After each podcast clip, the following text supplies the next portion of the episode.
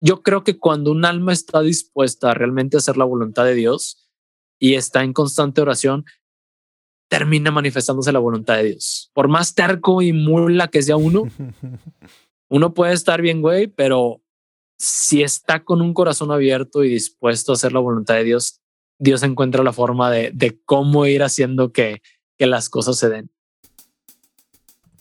Estás escuchando la segunda temporada de Platicando en Católico, el show en el que de una forma muy casual y rompiendo moldes, platicamos con diferentes actores de carne y hueso de la iglesia de hoy para conocer sus testimonios y lo que están haciendo para avanzar el reino de Dios en la tierra. Bienvenidos.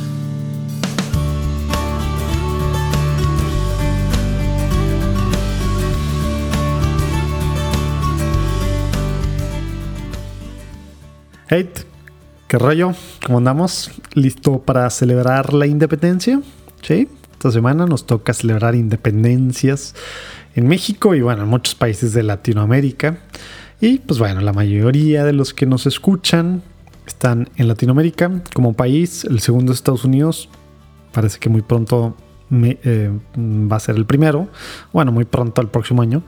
Pero todavía así una mezcla de todos los países de Latinoamérica son el, en su conjunto, número uno, feliz Día de la Independencia, cuando sea que, que está celebrando esto. Pero bueno, hay que pedir mucho, mucho, mucho por lo que está pasando en, pues en Latinoamérica, nuestros gobiernos de extrema derecha, de extrema izquierda, todas las leyes que están pasando, temas en los congresos, temas en, en diferentes temas que tienen que ver con, pues, con, con compañías, con empresas, con tantas cosas en redes sociales, en el mundo pues, empresarial, ¿sí? político y también en el mundo católico. Hay que pedir demasiado, demasiado, demasiado.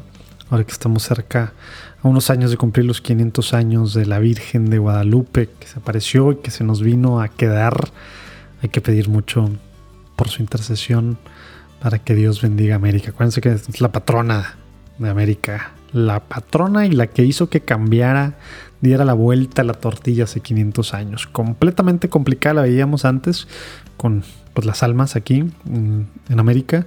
Y gracias a que ella vino, se decidió quedar, cambió toda la historia. Pero bueno, ahora traigo la platicada que pude tener con Hernando de María que, bueno, está haciendo pues, cosas padres con, con su esposa, con su compadre amigo, ahora también últimamente, y también es el nuevo director de evangelización activa, eh, que pues bueno, te acordarás de cuando platicamos, pues ya no sé, hace unos dos años, yo creo, más o menos, a lo mejor con el padre Ernesto María Caro. Pero bueno, fue mucho platicar de su caminito de fe, que creo que puede ser muy importante en varios momentos ahí eh, para, gente que está viviendo este caminito de ser un católico normal, normal en el sentido de lo que significa en México, en Latinoamérica, no practicante, a tener una experiencia con el Señor y caminar, así estar muy, muy involucrado. Y, y, bueno, también pues con su esposa lo que ha estado haciendo bueno, ese caminito también estuvo padre, cómo la fue conociendo. y, ahí entramos algunos detalles, su discernimiento, toda esta parte. Y también, pues bueno, lo que ha estado haciendo desde hace unos años, específicamente más fuerte ya durante la pandemia o empezando la pandemia el mundo digital para con matrimonios. Está padrísimo lo que está haciendo. Ahí abajo puedes ver de una vez si tú quieres ya sus páginas, podcasts y diferentes, pues bueno, diferentes redes y demás. Espero que disfrutes tanto como yo. Te veo del otro lado. Sobres.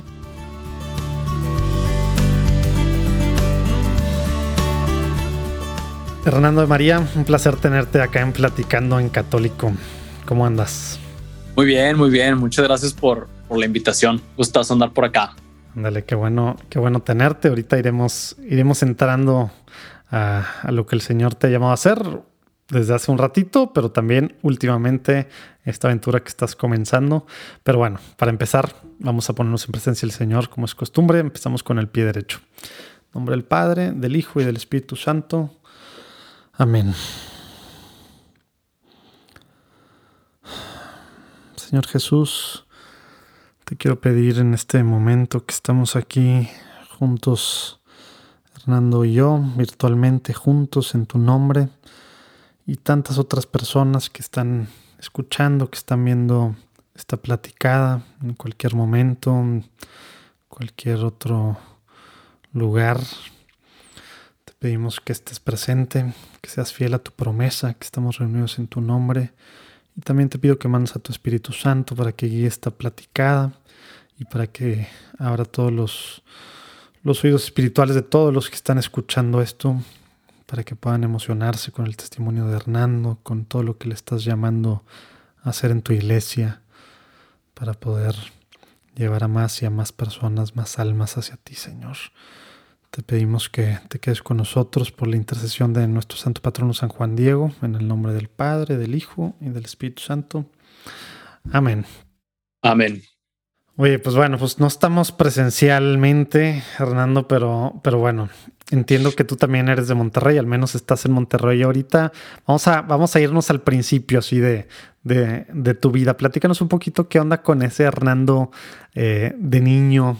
¿Naciste en una familia católica, no católica? ¿Cómo era, cómo era ahí para ir entendiendo el caminito de, pues, de quién es Hernando ahorita? Nos vamos al principio.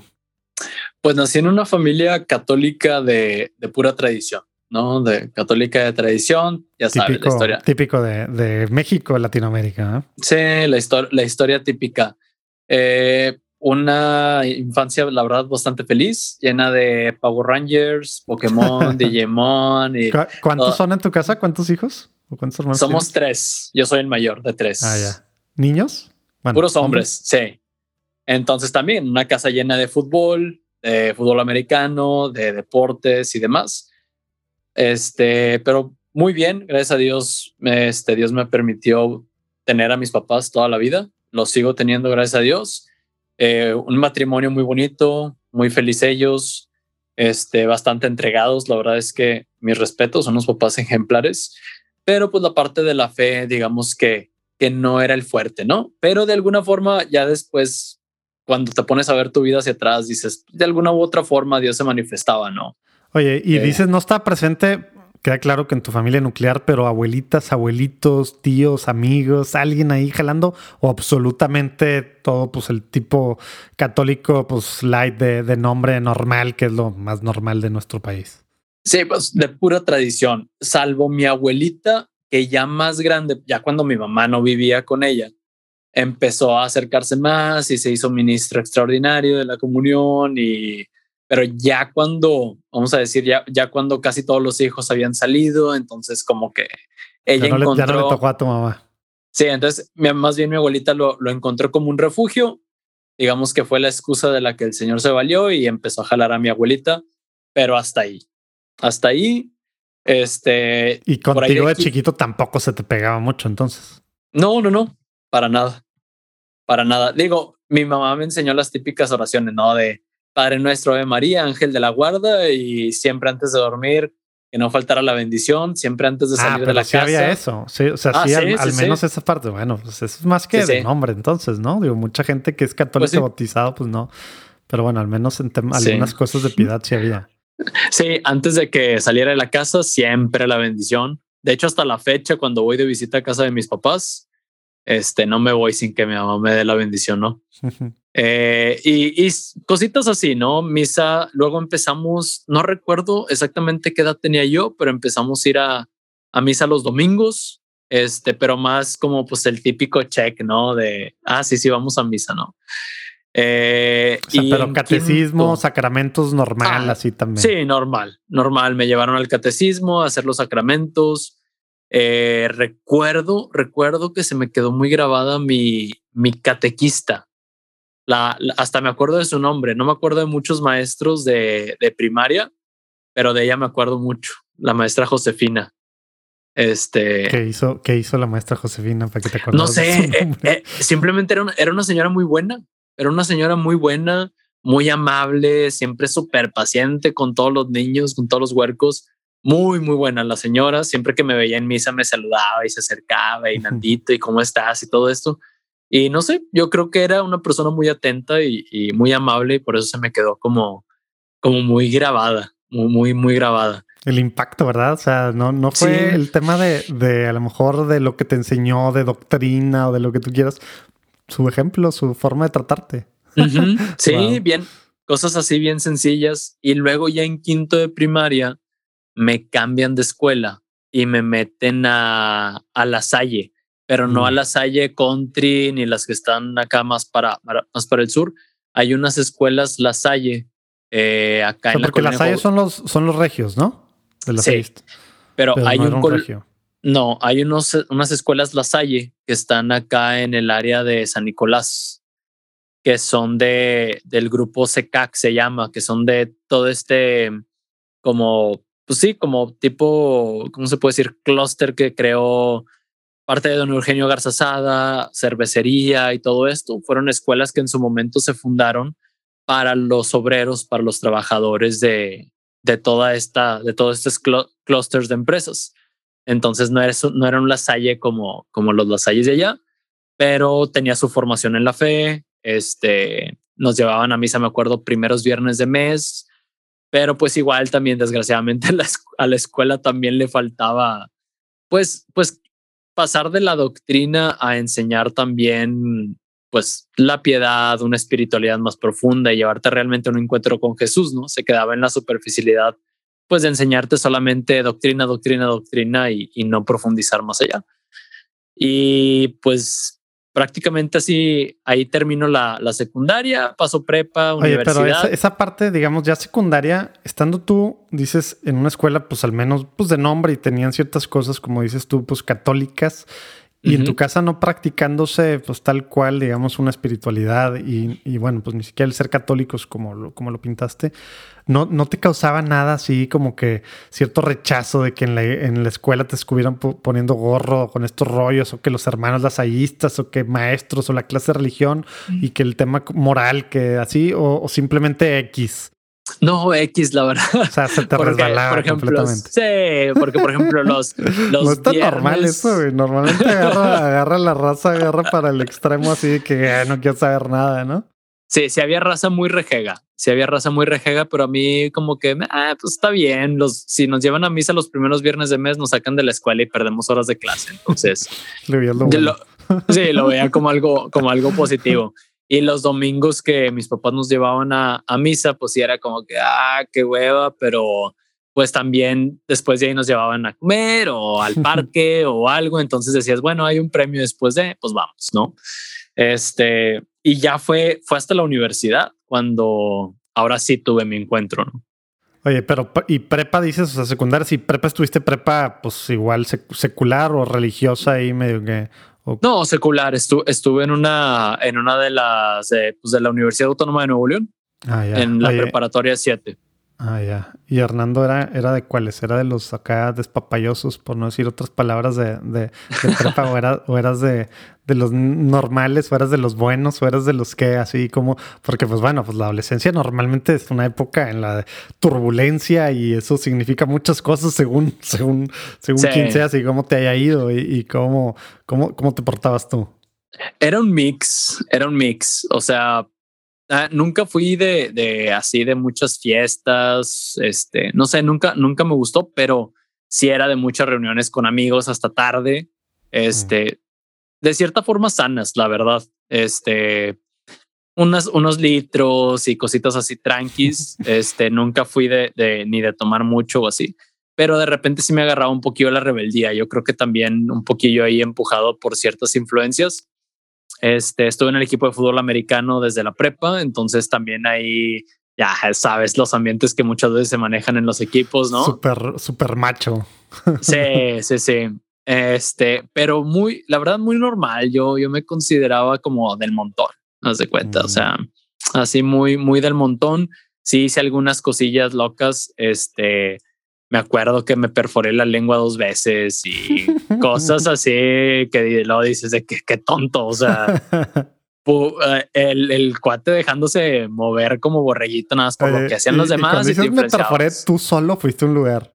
No, no, fui a un lugar, fui a un lugar. Ay, yo dije, no manches. Que espero que, que, que espero que mis papás nunca escuchen este podcast porque, porque hasta la fecha, hasta la fecha, no, nunca ¿Cómo hablabas así o cómo hablabas?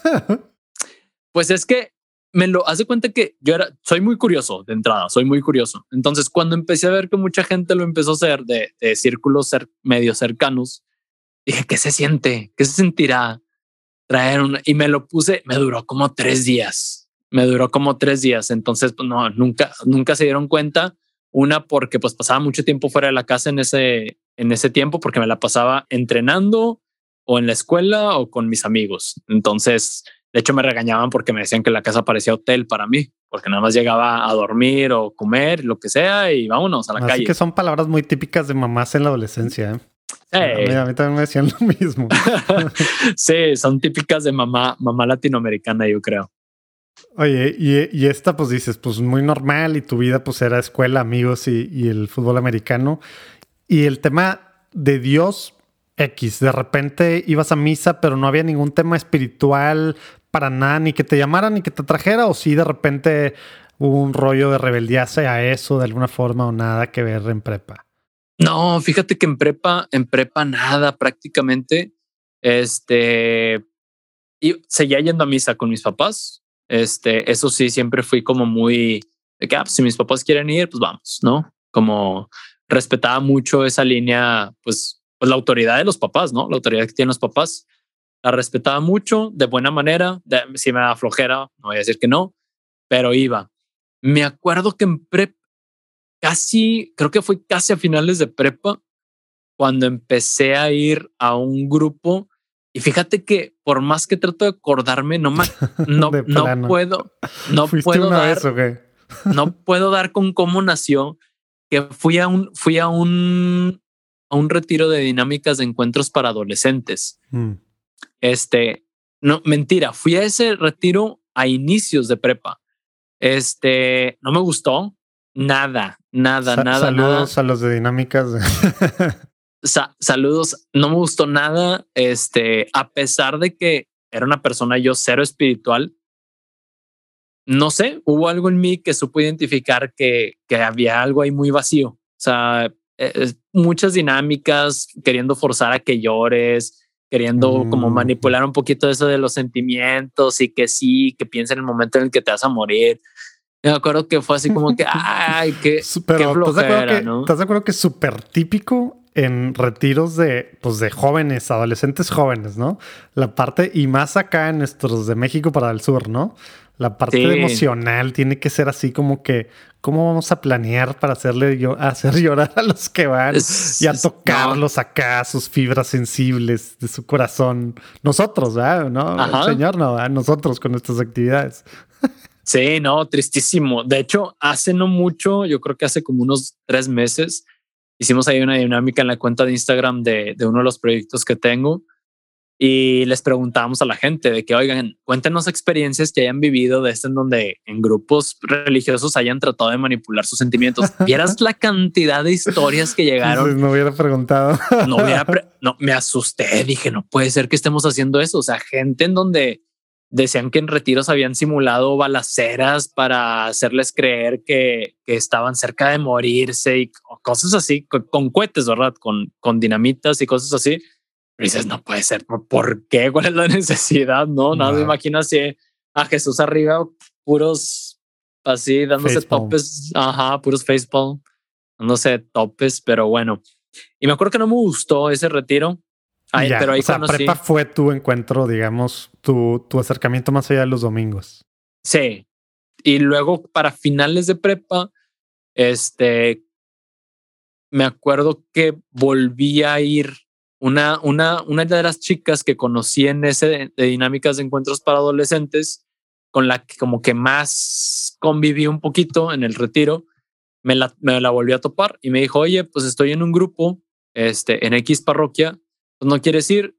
Y yo, ah, pues sí, no los quiero descalificar, la verdad es que hacían un buen esfuerzo. Este, los recuerdo que los coordinadores hacían un buen esfuerzo por tratar de dar una buena formación pero les faltaba apoyo de, de gente más preparada que ellos, ¿no? Eh, y al final se quedaba mucho también en, en, ah, pues, en algo muy superficial, no había bien un ambiente de oración, un ambiente de hermandad, era mucho ir, este, y era la excusa el grupo para después de irte a cenar, a convivir y demás, pero nada más ibas, recibías un temita ahí que, que pues muy por encimita y luego vámonos ahora sí a cenar, vamos ahora sí por unos litros, vámonos muy sano, muy sano también, pero pues no. Y recuerdo que después de unos mesecillos me aburrí, me terminé aburriendo y dije, nada, bye, aquí estoy aquí.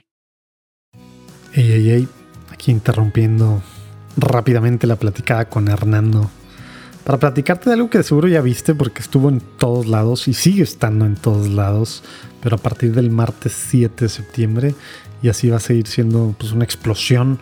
Yo creo que mucho los próximos semanas, próximos meses y algo que he platicado pues bueno con el equipo, con fundadores, con toda la gente detrás de esto se va a ver tremendo en algunos años el impacto que va a tener esto. Real y verdadero. Que se escribe real más el signo más verdadero. Real más verdadero. O en la página es realverdadero.org, pero de la otra forma con el más en medio lo encuentras en todas las redes sociales. Y en inglés pues real plus true, ¿verdad? Real y verdadero. ¿Qué rollo con esto? Sí, él es real y verdadero. Él. Ajá.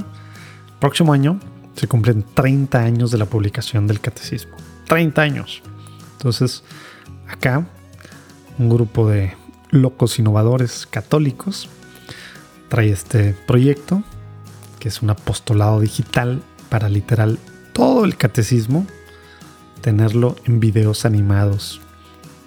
Cada unidad de las 12 unidades del catecismo tiene videitos que se están armando, produciendo, para que de forma atractiva pueda explicarse lo que quiere decir. Por ejemplo, ahora están publicados ya y ya puedes verlos. Y abajo también vienen los, los links del punto 1 al punto 25. Ya ves que está dividido en puntos, ¿no? El catecismo. Del punto 1 al punto 25 tenemos dos videos en español de 6 minutos cada uno. Neta, es una chulada esto. Iniciando octubre, luego iniciando noviembre. Y así cada mes vamos a ir sacando nuevos videos. Están ahorita en inglés en francés, en portugués y en español. Juan Diego Network está encargado de varias cosas que tienen que ver con la parte español y portuguesa. Y neta, es una forma súper tangible que cumplimos nuestra misión como Juan Diego Network, pero que tú, donde quiera que estás pues, trabajando o, o, que estés incrustado en la iglesia, puedes aprovechar de este material que es completamente gratis.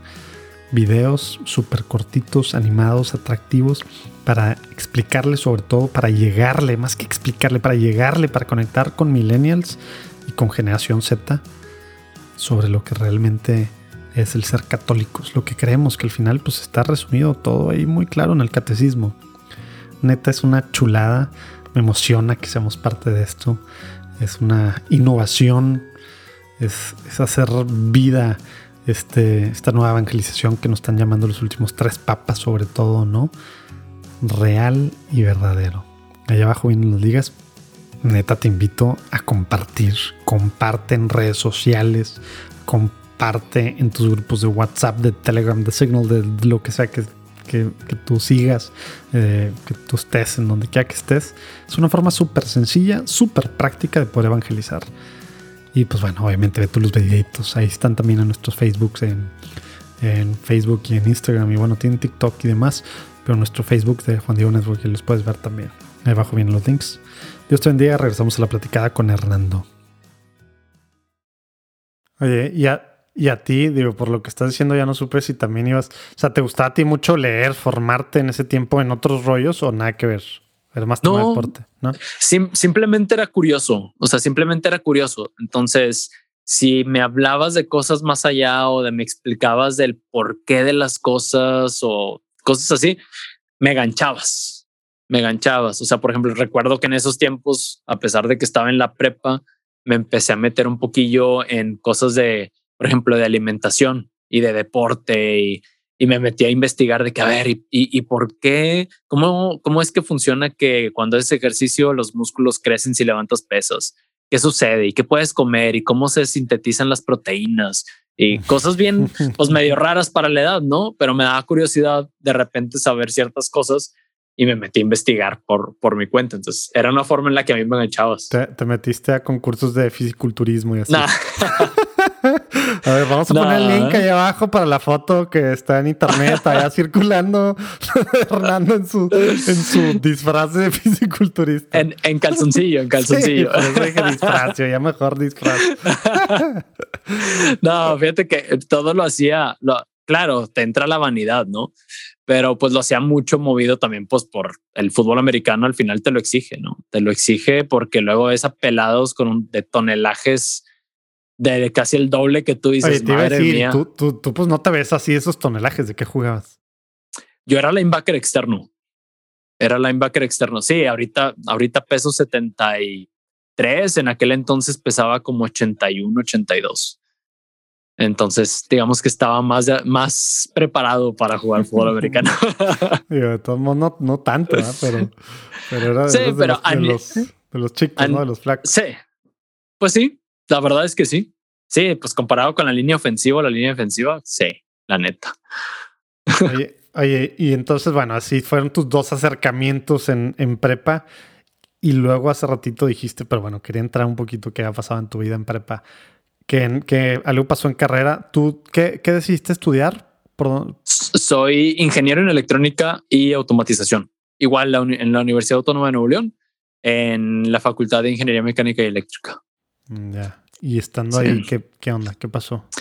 Pues entré normalito, fútbol americano también, estaba jugando, un, jugué unos semestres eh, y estando ahí, un amigo de la secundaria, eh, volvimos a coincidir y demás, empezamos a platicar y me dice, oye, pues fíjate que estoy ah, en un grupo, así ya está, en X parroquia, eh, está muy padre. Y yo como que, no, pues mira, mm, ya, lo sé. ya lo intenté, ya lo intenté, la neta no. O sea, no, eso no es para mí, está muy de hueva, no. Y me dijo, recuerdo que me dijo algo así como, mira, la verdad es que este, este grupo no es igual a otros grupos. Acá es un grupo en donde vas a tener un encuentro espiritual con Dios. Y recuerdo que la palabra espiritual dije, no lo habían platicado. Lo, lo, usó como término de marketing o será real, ¿no?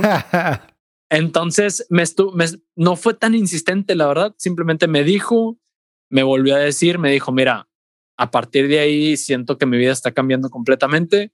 Está la invitación, está este retiro. ¿Cómo ves? ¿Te animas? Y dije, órale, va. Y era un querigma, era un grupo de, era un grupo de oración juvenil que pertenecía al movimiento de la renovación carismática y fui y viví un querigma.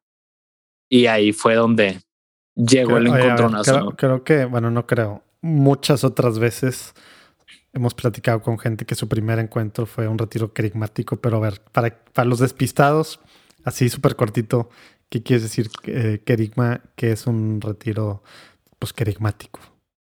Un, pues un querigma es traducido es el primer anuncio, ¿no? Entonces te hablan de los temas más básicos del cristianismo, te hablan del amor de Dios, el pecado, sus consecuencias, te hablan un poco de Satanás, de cómo actúa, de la tentación, eh, te hablan del sacrificio de Jesús en la cruz, de la, de la redención que hay en Jesús en la cruz, de la salvación, te hablan del cielo, y te hablan del Espíritu Santo, ¿no? Ya sabes, la renovación está muy permeada por, por el Espíritu Santo, entonces te hablan mucho del poder del Espíritu Santo como una promesa de Jesús para que puedas llevar a tu vida y vivir realmente el Evangelio, que es la fuerza, la fuerza que viene de lo alto, ¿no? Que nos mueve a todos los cristianos a ser realmente cristianos, a hacer honor a nuestro nombre. Y eso es lo que, lo que nos hablaron ahí en el querigma, momento, entre momentos de oración y prédicas, un retiro muy diferente al que, al que ya había vivido, ¿no? Prácticamente casi cero dinámicas, todo era charlas, exposiciones con citas bíblicas en donde profundizaban y, profundizaban, pues para mí, ¿no? Que no sabía nada.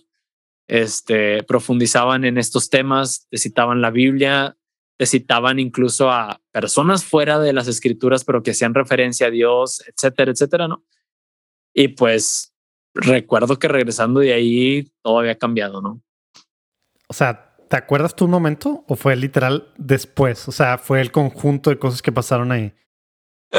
es muy chistoso porque en el querigma, híjole, se va a oír feo, pero hubo, tem hubo temas en donde me estaba quedando dormido. O sea, me estaba quedando dormido. Este, de repente en las horas santas, eh, yo veía gente. Pues ¿cuánto duró? ¿Cuántas horas santas hubo? Fueron, fueron tres horas santas. Hubo tres horas santas. O sea, ¿cuánto tiempo duró? Ah, fue un, es medio viernes y sábado y medio domingo. O sea, todos los días hubo una hora santa. Sí, cada día hubo una, hubo una hora santa.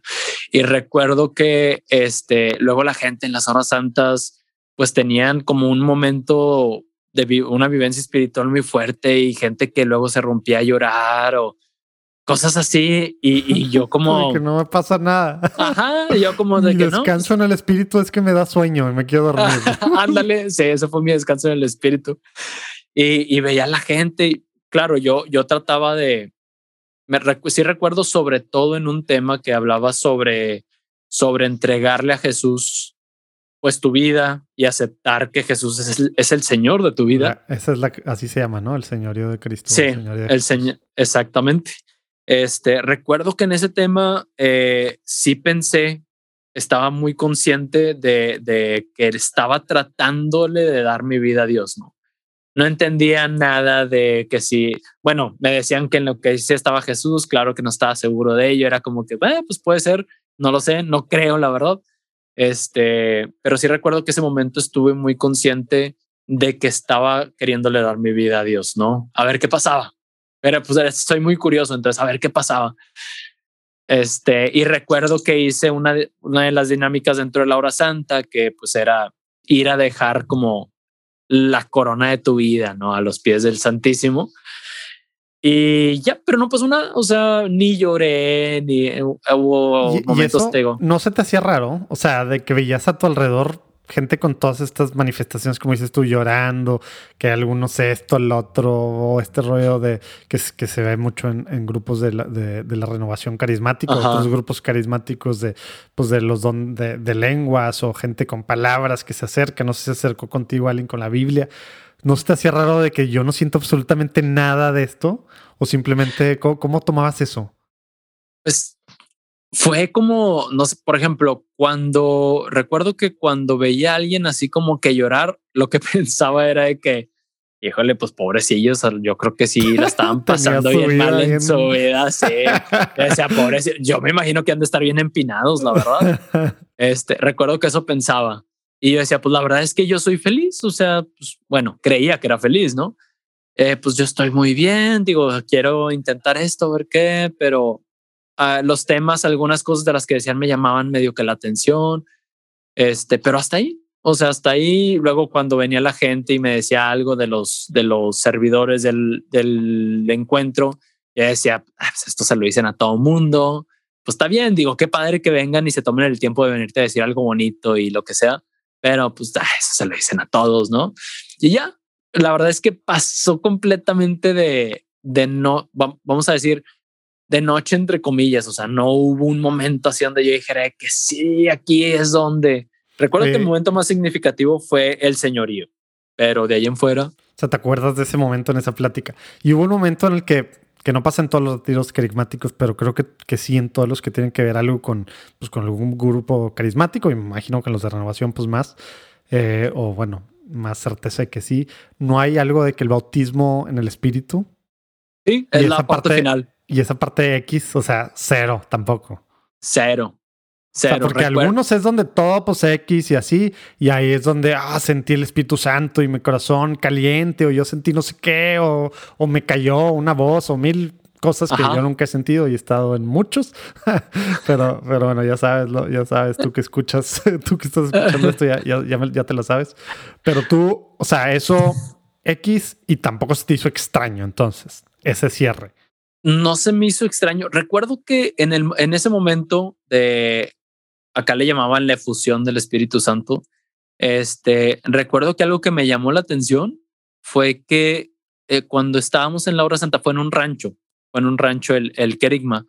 Y recuerdo que cuando empieza la hora santa, sacan en procesión el Santísimo Sacramento, llevan a Jesús, había una mesa y alrededor pues eh, como un rancho, había muchos árboles, ¿no? Ponen, ponen la mesa en donde ponen al Santísimo Sacramento y yo iba viendo y veo que cerca, pues, bueno, más bien ya había visto que había perros, ¿no? Específicamente había dos, si no mal recuerdo.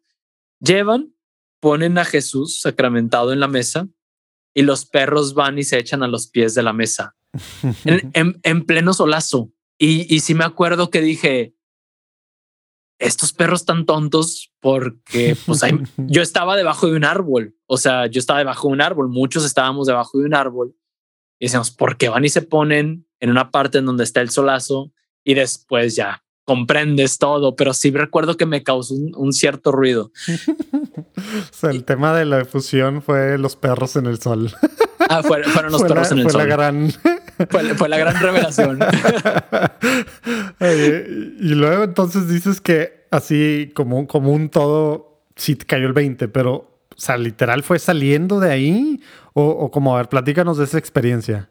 Porque, bueno, pues, pues pasa muy, muy diferente cada quien y, Recuerdo que en la oración esta de la efusión, sí me metí a la oración. O sea, recuerdo que me metí a la oración, me, recuerdo que nos decía, no, pues explícale también, también ya lo hemos platicado, pues, no sé, con muchas personas en su testimonio, pero pues igual hay gente que está escuchando por primera vez platicando un católico o que no escuchó alguno de esos testimonios. ¿Qué quiere decir? O sea, a ver, vámonos a ese momento que está ya el culmen, el cierre del retiro, eh, la efusión. ¿Cómo, a ver, ¿Cómo estás tú acomodado? ¿Qué va pasando? ¿Qué hace la gente que está por allá, verdad? ¿Qué quiere decir que te hayas metido tú en la oración? Así, llévanos a ese momento. Pues era, era una hora santa, nos ponen a todos alrededor de, o en, en media luna de Jesús sacramentado. Y nos dicen, bueno, este, pues ya les platicamos todo en lo que consiste o de qué se trata la, la, la, la parte principal de la revelación. Y esto que les platicamos antes, pues del Espíritu Santo, viene a hacerse realidad hoy en sus vidas. Y nosotros como que, ok, entonces te ponen alrededor, te dicen, mira, vamos a guiar la oración con música, este, hay, y te, y te explican, ¿no? Te predisponen un poquito, te dicen, miren, para que no se saquen de onda, hay gente que puede sentir como que quieren dormirse, se llama descansar el espíritu, hay gente que va a sentir mucho calor, gente que se va a romper a llorar, gente que esto y que el otro, que pueden sentir esto y bla, bla.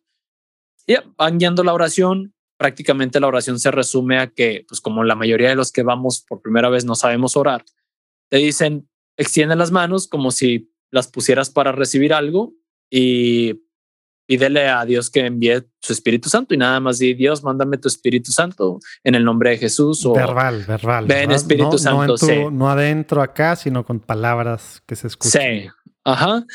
Yo me acuerdo que yo lo hice muy, muy interno, la verdad. Este, que, no es lo normal, ¿no? Normalmente estás en oración ahí sí se oyen muchas voces por todos lados, ¿verdad? Sí. Ajá. para todos los que están en movimientos apostolados que que nunca han estado en una oración, pues digamos, carismática, para que se, tengan un poco de la idea. Voces por todos lados, aparte los cantos por allá, gente de repente hasta medio gritando, cantando, de todo, ¿verdad? Sí, sí, hay gente que se puede asustar si va por primera vez algo así. y luego que, te dijeron, extiende los, vasos, eh, los brazos, pide, pídele al Espíritu Santo que venga. Vamos, ajá. Y, y ya, me acuerdo que sí me metí en la oración. Recuerdo que, que sí hubo un momento en donde sentí mucha paz, pero pues como una, no sé, yo dije, ah, pues qué padre se siente esto de, de como de orar, meditar, como que te relajas, como que se te pone un ratito la mente en blanco y ya. Ey, ey, ey.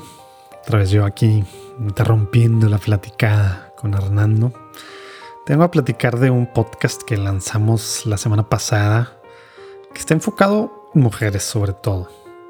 Y como, como, muchas de las cosas que vamos a sacar el próximo año y todavía pues que vienen a finales de este año, está, digamos, enfocada para, vamos a ponerlo así de forma muy sin entrar en, palabrerías de marketing y demás cosas, está enfocado en mujeres eh, bautizadas a lo mejor, eh, culturalmente, pues pudieran ser católicas, pero pues, que a lo mejor no son muy practicantes, ¿verdad?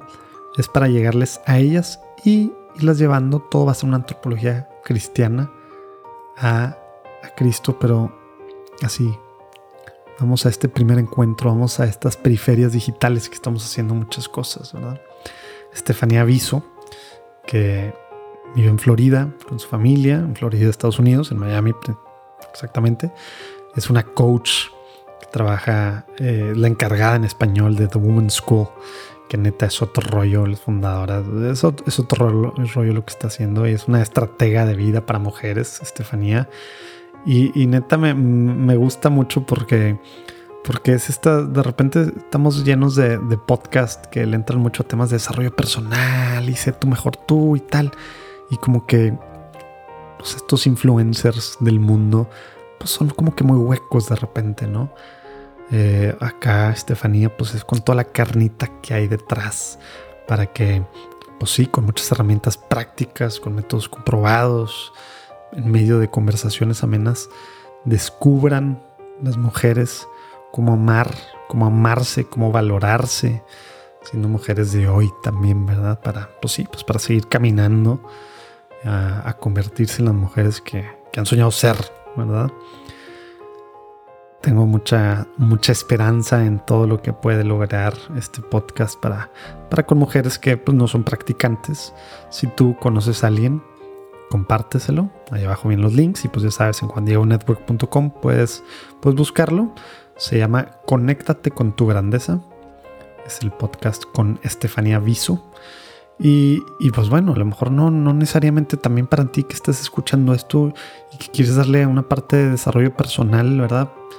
Eh, todas estas cosas que a veces vemos ahí, libritos ahí, que no les queremos nada, ¿verdad? Porque quién sabe qué hay detrás. Bueno, pues detrás de acá está una visión cristiana. Entonces, con toda la confianza. Regresamos a la platicada con Hernando. Recuerdo que, que pues me metí con los cantos también y ya, se acabó el retiro, la misa y regresé a mi casa regresé a mi casa. O sea, literal fue la última, o sea, la última actividad. Sí, sí, fue lo último y de ahí a, regresarnos del rancho para misa, para llegar a misa. Recuerdo que fue la misa, este, mucha gente contando sus testimonios de que sí, casi creo que sí, vi a Jesús, ajá, sí, Dios me dijo esto y sentí esto y yo como que, ah, pues qué padre, ¿no? Chido. Yo recuerdo que hasta que no se acabó todo el ruido del retiro y todo esto y que llegué a mi casa y que llegué a mi cuarto a dejar las cosas, algo sentí, algo sentí que era diferente. Me sentí como muy pleno, muy, muy lleno, como muy alegre y sentía que algo había cambiado. No sé, no, no, ahí sí no tengo palabras para, o Sí fue algo de sentimiento, no fue algo de certeza o algo de la mente, fue algo más de acá. Porque has dicho pues sentí, sentí. Ajá, sí, o sea, fue, algo que sentí. algo, algo sentía, no sabía qué, pero me sentía como muy, te digo, como muy, me empecé a sentir muy alegre, como muy relajado, como muy feliz. Y tenía la certeza, te digo, de que algo había cambiado. No sé, era muy extraño. Era un domingo. El lunes voy pues a la universidad normal con mis amigos y llego pues a mi grupito típico donde malas palabras por todos lados, Fime, Fime es, bueno, ya no, tal vez ya no tanto, pero era, era una cuna, sea, escuchar fue lo que va a decir, pero una cuna de pervertidos porque era una facultad de muchos hombres. ¿Y por qué? Porque antes, porque ella no, como que uno esperaría. Porque ya hay, porque ya hay más mujeres, entonces ya se va equilibrando un poquito, ya, ya se los hombres se pervierte cuando estás solos, están solos, eso es lo que estás diciendo. Pues, pues vamos a decir, vamos a decir que, que, que, se, que les da más hambre, no sé, no tengo idea, pero para, para, que para los que no son de Monterrey, la facultad de Ingeniería Mecánica Electricista y Eléctrica. Eléctrica. Pero fue una facultad. Fue una facultad que durante mucho tiempo las mujeres escasas, o sea, escasas por salón. caminar ahí por los, por los pasillos, ¿eh? No, de hecho, pasaban chicas por la facultad y la gente ladraba, aullaba, les gritaban cosas, literal. Así, literal, literal. Tal cual. Pues sí, al menos eso espero yo que ya no pase, o si pase sería Creo que el, quién sabe qué les pasa a estas personas que harían eso en estos tiempos de, celulares y de redes sociales y, y, con todo el rollo. No, nada más para, digo, si, si alguien quiere curiosear, métase a YouTube y póngale efecto FIME. Nada más para que se den una idea de, de las cosas que pasaban de repente en esa facultad. Porque sí estaba medio, medio desatado de repente el show. Pero bueno, el punto es que regreso con mis amigos y, y el ambiente y todo esto. Y me sentí fuera de sintonía. Me sentí extrañísimo. No sé qué, bueno, en aquel momento no sabía qué estaba pasando, pero empecé a, a, sentir que algo no hacía clic y a pensar, ¿por qué no está, por qué no me hace clic? O sea, ¿por qué no me siento como antes? ¿Por qué quiero decir algo y siento que no debo decirlo? Así, así tal cual. O sea, o lo decía y me sentía mal y decía, ¿por qué? Y sentía que algo había cambiado y sentía que algo había cambiado y no me sentía igual, me sentía diferente, no me sentía del todo cómodo ahí, esto y lo otro. Y dije, algo, algo, algo, algo pasó, ¿no? Qué raro. Y así me la llevé toda la semana, la verdad. Y ya hasta el, el que le llaman el cuarto día, que vas al siguiente fin de semana, el sábado, a, como al seguimiento del retiro, pues ya te explican, ¿no? Y te dicen, mira, cómo se sintieron, te preguntan cómo se sintieron, cómo están, cómo vivieron la semana. Y me doy cuenta que muchos vivieron cosas parecidas, este, y medio te explican de que qué sucedió, esto y lo otro, bla, bla, bla, ¿no? Eh, y dije, wow, o sea, pensé que no había pasado nada conmigo durante el retiro, ¿no? y fue donde me hizo clic y dije, claro, lo que este amigo me, me había dicho de, es que es un retiro espiritual, ahora se estaban embonando las piezas y dije, sí, es un retiro espiritual en donde las cosas que más sucedieron fueron en el plano espiritual, en, en mi parte interior, en mi parte espiritual, y ahora entiendo por qué me estoy sintiendo diferente. Ya me invitaron al grupo, yo en aquel momento tenía bono para ir a ver a los Tigres cada 15 días este, al estadio, entonces yo les dije, híjole, la neta es que yo creo que no voy a entrar. el grupo era el sábado en la tarde, en la noche, güey. Sábado a, sábado a las 5 de la tarde. Sábado de 5 a siete y media, ocho más o menos, de cinco a ocho. Y les dije, no, la neta, yo creo que, que no se hace, este, tengo abono eh, y a lo mejor y vengo, pero pues una vez cada 15 días, ¿no? Una vez al estadio, una vez aquí al grupo, esto y lo otro.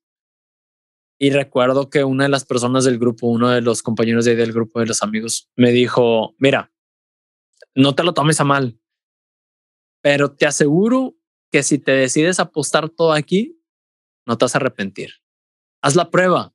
Me dijo, haz la prueba. O todo o nada, pero no lo intentes a medias. Me dijo, no lo intentes a medias. ¿Era alguien de tu edad o era uno de los líderes?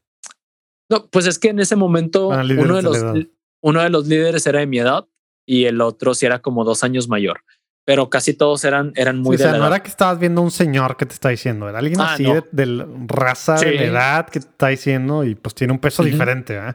Sí, sí, alguien también así de, de universidad y me dijo, inténtalo. Me dijo, ¿qué pierdes? O sea, los Tigres ahorita no andan del todo bien.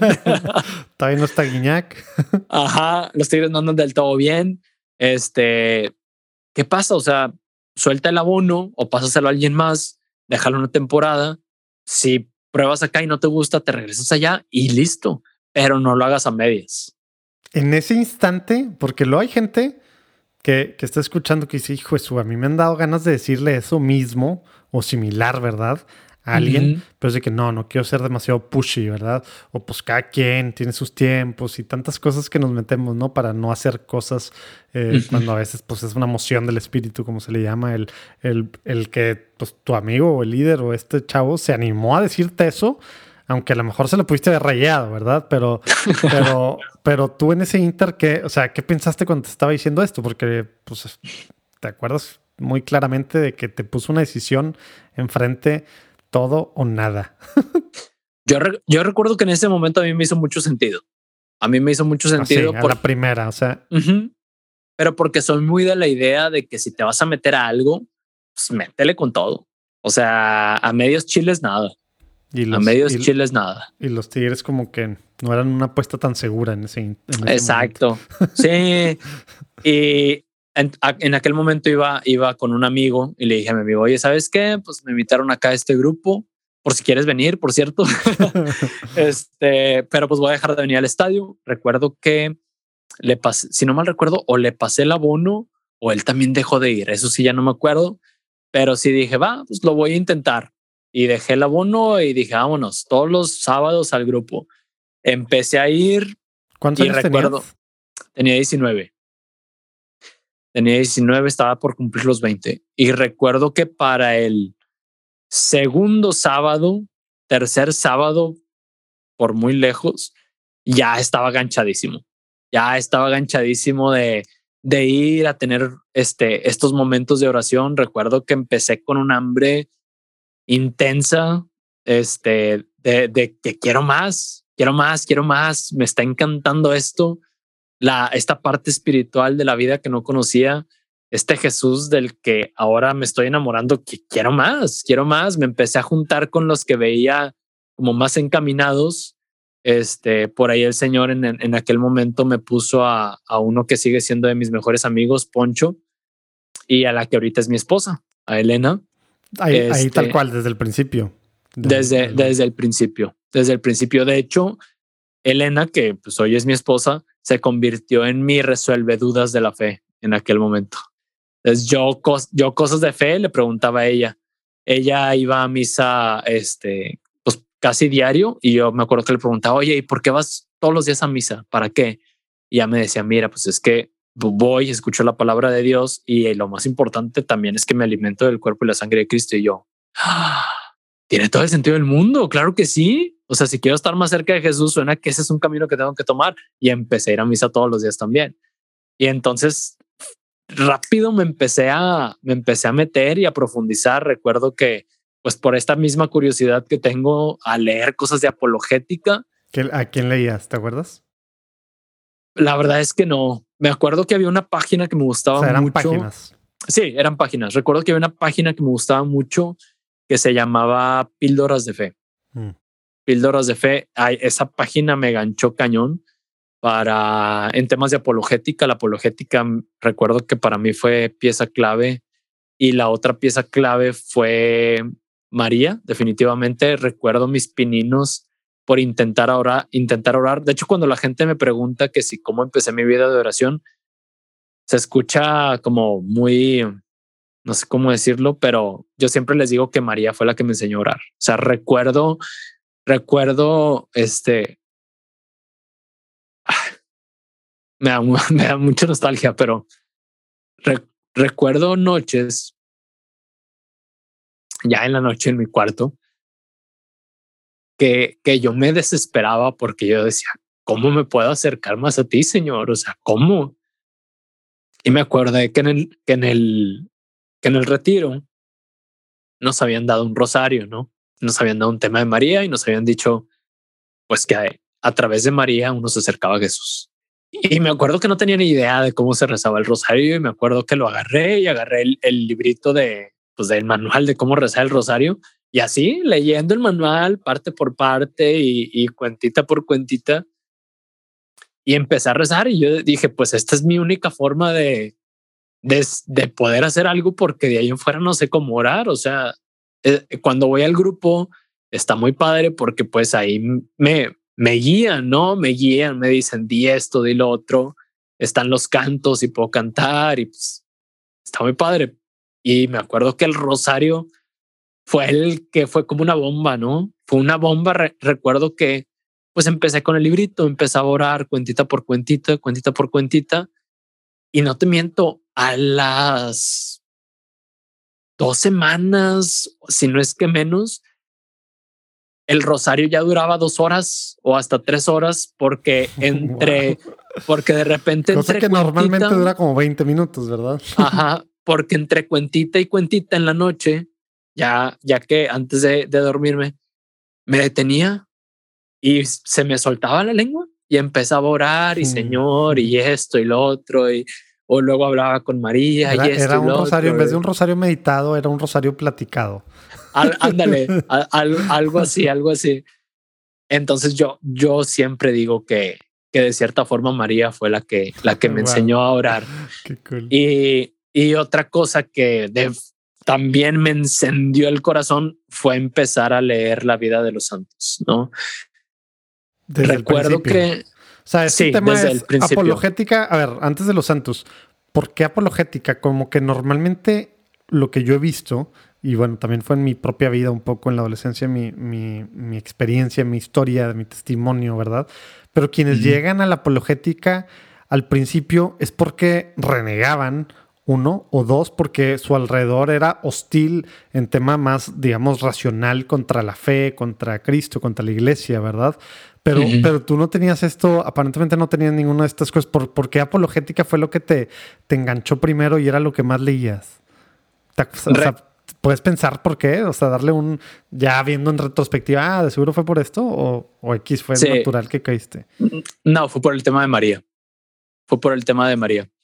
Este, empecé con, con el rosario y demás, me empecé a acercar mucho a María y me empecé a, empecé a profundizar en la persona de María. Entonces, navegando en Internet, pues empecé a leer sobre apariciones marianas, sobre la Virgen de Guadalupe, sobre, pues, obviamente versículos bíblicos donde te hablaban de María, esto y demás. Y yo decía, es que quiero saber más y luego me topé con los dogmas marianos y recuerdo que fueron los dogmas marianos los que me llevaron a la apologética, ¿no? Del porqué de los dogmas marianos, o sea, por qué, por, en qué se basa el que creamos que María es siempre virgen, ¿no? En qué, qué, en qué nos basamos a través de la apologética para decir que María es madre de Dios tal cual, ¿no? Y entonces me empecé a, me empecé a meter apologética y ahí abrí un mundo de cosas que luego me llevaron a, ver, a, estudiar un poquito sobre apologética, pues de la Eucaristía, es, apologética del porqué de la intercesión de los santos, del por qué es una sola iglesia. Y de ahí me fui y luego me metí un poquito a patrística y por ahí fui navegando. páginas de internet. Sí, puras páginas de internet, de preferencia que se vieran medio confiables. Sí, que no está tan fácil y menos hoy en día, que no tanto predicador católico que ya no sabes qué está diciendo más anticatólico que nada. Pero bueno, entonces tú veías que eran confiables las páginas. Sí, y después. oye, a ver, ¿qué, año, ¿qué año fue esto? Para, para situarnos los que no te están viendo en video y solo te están viendo en audio, no, sé, no saben que te ves muy chavo y a lo mejor piensan que esto fue hace 20 años, o hace 5 años, o hace cuánto tiempo fue esto. Esto fue hace 10 años prácticamente, acabo de cumplir 30. O sea, ya existía YouTube, ya había todo Google era normal, muchas páginas de internet, digo, pocos, pero había unos pocos podcasts en inglés católicos, ¿verdad? Y, pues bueno, digo, Facebook ya existía, creo que Instagram todavía, ¿no? Ya, ok, situados, para entender un poquito. Oye, y Caminito, María, bueno, apologética y orando con María, te fuiste a, estas, a estos rosarios de dos, tres horas, como nos platicabas, y luego decías tú que tenías esta sed y estas ganas de seguir más. Empezaste, empezaste, bueno, ahora tu ahora esposa dices que iba, iba a diario a misa. ¿Empiezas tú a ir a misa? ¿Cómo, ¿Qué empieza a hacer con este FIME al que ibas y que estaba este otro ambiente, como dices, ¿qué empieza a pasar, Hernando? ¿Cómo empiezas a actuar en el mundo, por así decirlo, verdad?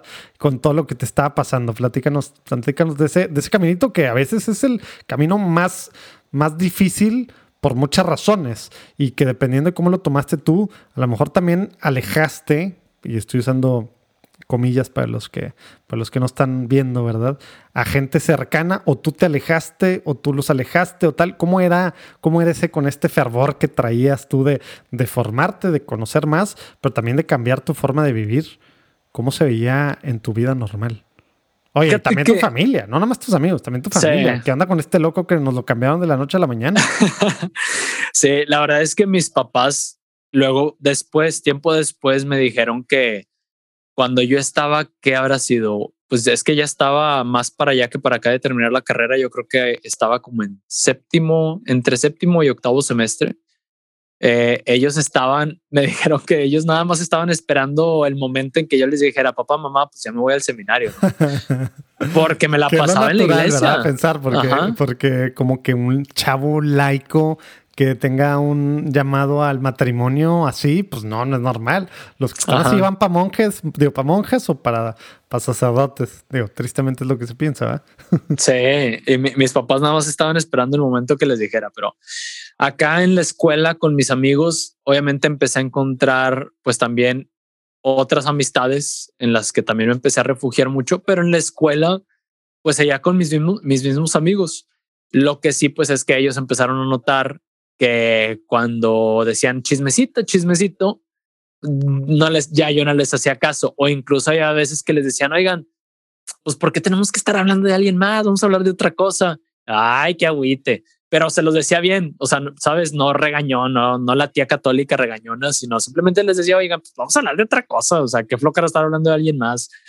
O, o luego de repente ciertos comentarios, este, no sé, con cosas sexuales o empezaron a notar mucho que, que de la nada, de la noche a la mañana, dejé de decir malas palabras cuando pues, mi vocabulario eran ocho malas palabras y dos normales, ¿no? Entonces, pues fue un cambio de que, ah, caray, ¿qué pasó con este pelado, no? ¿Qué, qué, le, qué le hicieron? Oye, pues estamos buscando, como tú sabes, eh, practicantes, por un lado, que quieran empezar a ver el caminito para después poderse dedicar a cosas del Señor y vivir de esto. Es uno de los grandes anhelos y cosas que ahí vamos poco a poco logrando en Juan Diego Network. Que gente que quiere poner sus dones al Señor, al servicio del Señor, que ha estudiado muchas cosas, que le ha invertido a su preparación, que tiene experiencias muy valiosas, pues que pueda dedicarse no solo en fin de semana o en la noche, sino que pueda dedicarse al Señor y no sobrevivir o andar ahí, uh, sino que pueda vivir. Obviamente, a lo mejor pues no, no, no, no, ser millonarios, ¿verdad? Pero, pero sí vivir. Bueno, pues puedes empezar ese caminito desde ahorita, siendo practicante en Juan Diego Network. Estamos buscando ahorita específicamente eh, gente que, que, le entre a, a temas de edición de video. Sí, edición de video vienen proyectos interesantes edición de video, todo, todo lo que tiene video. Por favor, ahí abajo vienen los datos de una formita. Por favor, ahí lo puedes compartir con alguien que tú sepas. Y, bueno, pues hay mucha otra gente que escribe guiones. Ese es un esquema diferente que sería de freelancers al principio. También hay gente que nos dice, ¿sabes qué? Yo no tengo un apostolado trabajo, estoy a gusto, yo siento que mi llamado es estar en el mundo tal cual, pero necesito un apostolado, no estoy incrustado en la iglesia y pues nada más voy a misa los domingos o de repente así cuando voy también entre semana. Bueno, pues ese es otro caminote. y tú que estás en el mundo y quieres servir como apostolado, la iglesia, algunos dicen el diezmo de tiempo, ¿verdad? Bueno, también Juan Diego Network puede ser para ti. Ya sé que te lo he dicho muchas veces, pero bueno, estamos retomando después de un pequeño break acá. Entonces te lo estoy volviendo a recordar. Ahí abajo vienen los links. Tú que quieres ser practicante, empezar, estás en la universidad, quieres darle. Hay muchos caminitos.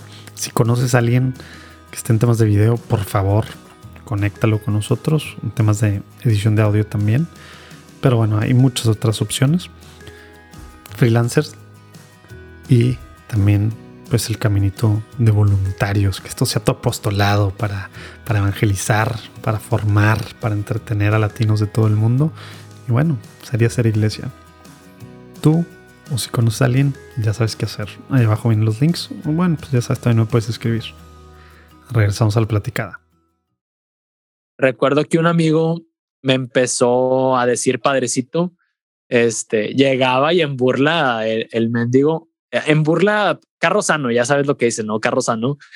En burla llegaba y me decía, padrecito, confiéseme, por favor, he pecado y, cosas por el estilo, que después él también terminó dentro de los grupos con, conmigo, ¿no? Este, pero así fue. O sea, la verdad es que no, no me alejé. Sí marqué un poquito de distancia. Este, yo, yo me seguía llevando mucho con ellos en la, en la facultad. De repente los acompañaba, iba con ellos también cuando así hacían fiestas por fuera y todo, pero sí, sí empezaron a notar que había un, pues me empecé a inclinar un poquito más por las nuevas amistades que estaba haciendo. Entre ellos, la que después se hizo mi novia y que ahora es mi esposa, ¿no? porque pues ah, empiezas a hablar el mismo idioma y dices, claro, pues ellos me entienden, pues déjame me junto más con ellos, ¿no? Me siento mejor con ellos. ¿Identificas tú una, una cosa en la que la hayas regado con ellos que a lo mejor dices, hijo, hubiera manejado esto y ahora estaría todo ese grupito acá siguiendo al Señor o, o, algo así que, que, a lo mejor gente que esté escuchando eh, pues este episodio viéndolo y que está apenas en este proceso inicial, pues algún tipcito ahí de qué hacer, de qué no hacer, precisamente para pues no tener que necesariamente a lo mejor dejar este grupo, ¿verdad? Sino también pues influir en él. O no, sabes que lo más sano es mejor cut your losses, como dicen los gringos. pues mira, es que este grupo de amigos es, son muy buenos, o sea, son muy buenos, son muy buenas personas, son personas, pues en general son personas de bien, o sea, son, son muy buenas personas. Entonces, mm, nunca me presionaron como para hacer cosas o, o que me hicieran bullying por estas nuevas creencias que yo estaba, en las que yo estaba profundizando. Para nada. O sea, sí, te tiran que no los invitaste a no los invitaste a nada. Sí, o sea, sí los invité. Recuerdo, recuerdo que algunas veces cuando en fiestas que nos íbamos a quintas o así y que se hacían acá como que las deep talks ya cuando después de dos, tres cervecillas y que decían las deep talks ya a la una, dos de la mañana, si él les empezaba ahí medio un poquito, no, no, no trataba de no ser tan agresivo, pero sí les decía, oigan, pues miren esto, lo otro, la verdad es que pues ustedes han visto que, que mi vida está cambiando un chorro y, y, yo me siento muy, muy feliz, más, mucho más que antes cuando me veían hacer barbaridad y media y tontería y media aventándome de un techo a la alberca y cosas por el estilo.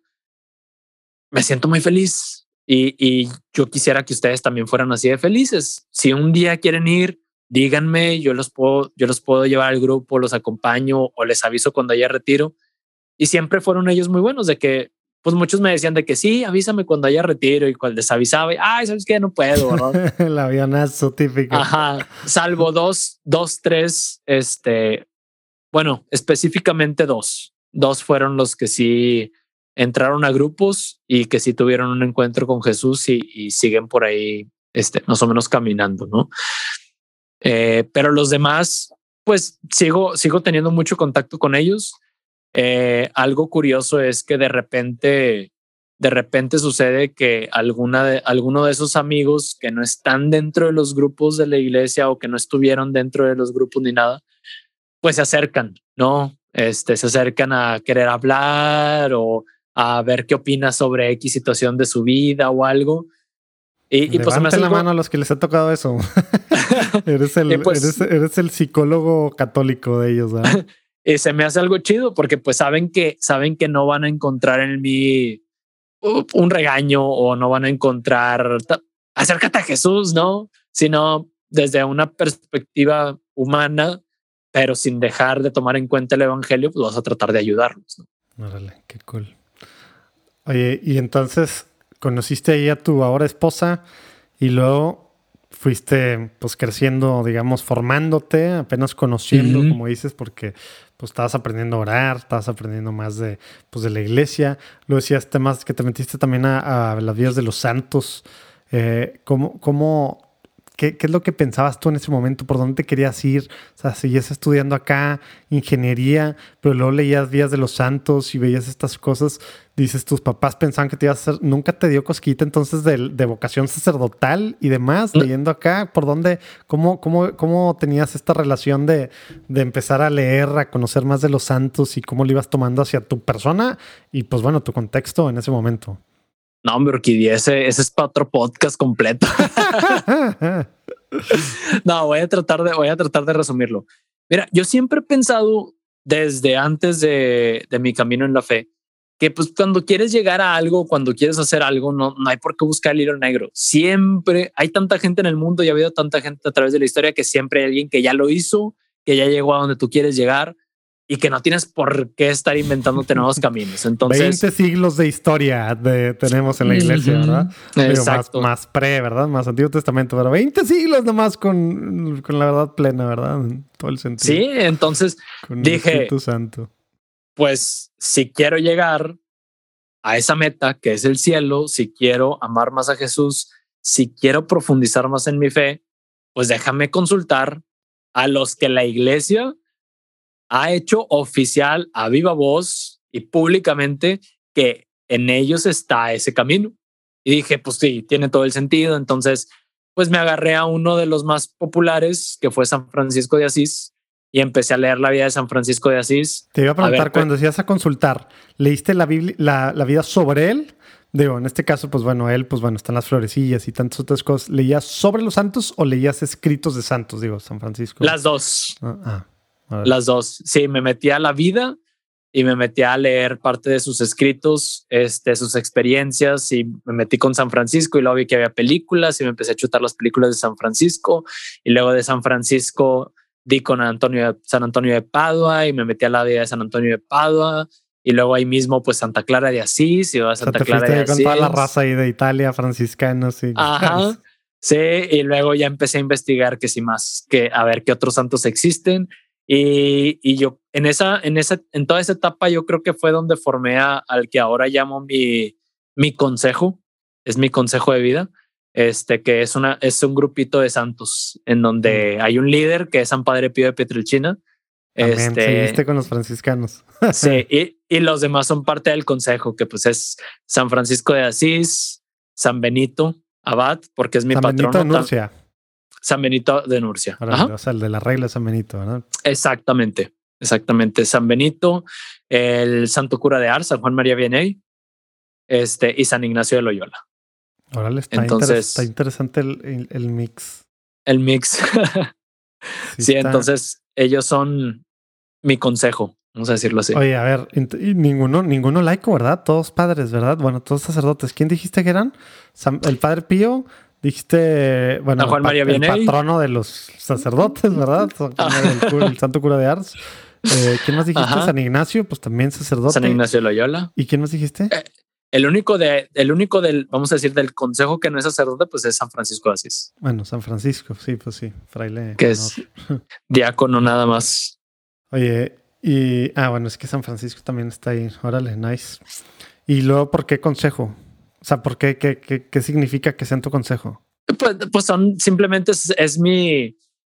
De cierta forma, se, me sentí muy identificado en diferentes áreas de sus vidas y, y, decidí pedirles que fueran parte como, pues, vamos a decir, de mis guías. Digo, tengo mi director espiritual aquí en la tierra, pero mi, aunque mi patrono de nacimiento es San Benito, el patrono, vamos a decir, de mi vida espiritual es San Padre Pío. ¿no? Entonces, dependiendo ahí más o menos de, de qué área de mi vida sea, acudo a, cierto, a cierta parte del consejo. ¿no? Y, en, la práctica, ¿eso qué significa que acudas? O sea, ¿qué haces? O, o vuelvo a leer parte de sus vidas o simplemente oro y platico con ellos. Mm, ya, órale. Oye, y eso fue desde, digo, platicas que que te fuiste acercando a los santos leyendo, pero esta idea del consejo, ¿cuánto tiempo después fue? No, pues es que esa se ha ido armando a, través del tiempo. O sea, por ejemplo, Padre Pío, Padre Pío se fue haciendo muy presente después de que me casé en mi familia. En mi familia, este, se fue haciendo muy presente de diferentes maneras. Mi esposa tenía cierta devoción ya previa a, a San Padre Pío y pasaron ciertas, ciertas cosas, ciertos eventos este, durante estos, tengo seis años de casado, durante estos seis años, que por ahí del, yo creo que segundo, tercer año, dijimos, no, definitivamente Padre Pío eh, es el patrono de nuestra familia. Y ahí como que estreché más lazos con Padre Pío y le dije, va, pues entonces tú vas a ser el, el, mi director espiritual, vamos a decir, desde el cielo, ¿no? Tengo el, terreno y tengo el celestial. Nice. Y sin duda, pues, digo, no sé si ponerlo así como que número uno, pero al menos uno de los grandes santos del siglo pasado, ¿verdad? Sin duda, ¿verdad? en, todo, en todo lo que eso significa y, y, bueno, y significó en ese momento, ¿verdad? Y, y, y bueno, para estos tiempos mucho que, mucho que aprenderle también. Oye, y entonces 19 años, Rando fue acá para seguir con el caminito así más cronológico. Los Santos, te ibas tú acá pues viendo, involucrando más. Estabas tú en el, en el grupo de los sábados, que era un grupo de la renovación que, que tenía sede en una parroquia ¿Cómo funcionaba eso? ¿Seguiste en ese grupo? ¿Seguía ahí? ¿Ibas teniendo tú, te ibas metiendo más en el servicio? ¿Te fuiste conociendo otros, otros grupos? ¿Cómo, ¿Cómo iba ahí, digamos, en todo lo que tiene que ver con la, con la, pues con la vida de iglesia? ¿Cómo iba caminando Hernando? Sí, eh, pertenecí a este grupo, me integré, empecé a ir todos los sábados. Este pasaron, se me hace que pasó el año y me hicieron el coordinador del grupo. Ah, tal cual, el coordinador, o sea. Sí. Otro, otro chavo y yo, este, digo, pasó como un año, año y medio, yo creo, y nos pidieron que fuéramos los coordinadores, este, y empezamos a coordinar. Estuve, yo creo que unos, no sé, nueve, nueve, diez meses coordinando, y en el Inter, en el Inter conocí al que hasta hoy es mi director espiritual, y él es de otra parroquia. Es, es, él es religioso, pero está asignado a una parroquia. A ver, ya, este, échate, el nombre ya que estamos por aquí. Ah, bueno, él es el padre Luis Gerardo Montemayor de los Misioneros de Cristo para la Iglesia Universal. Mm. Él está en la parroquia de Nuestra Señora del Rosario, acá en San Nicolás.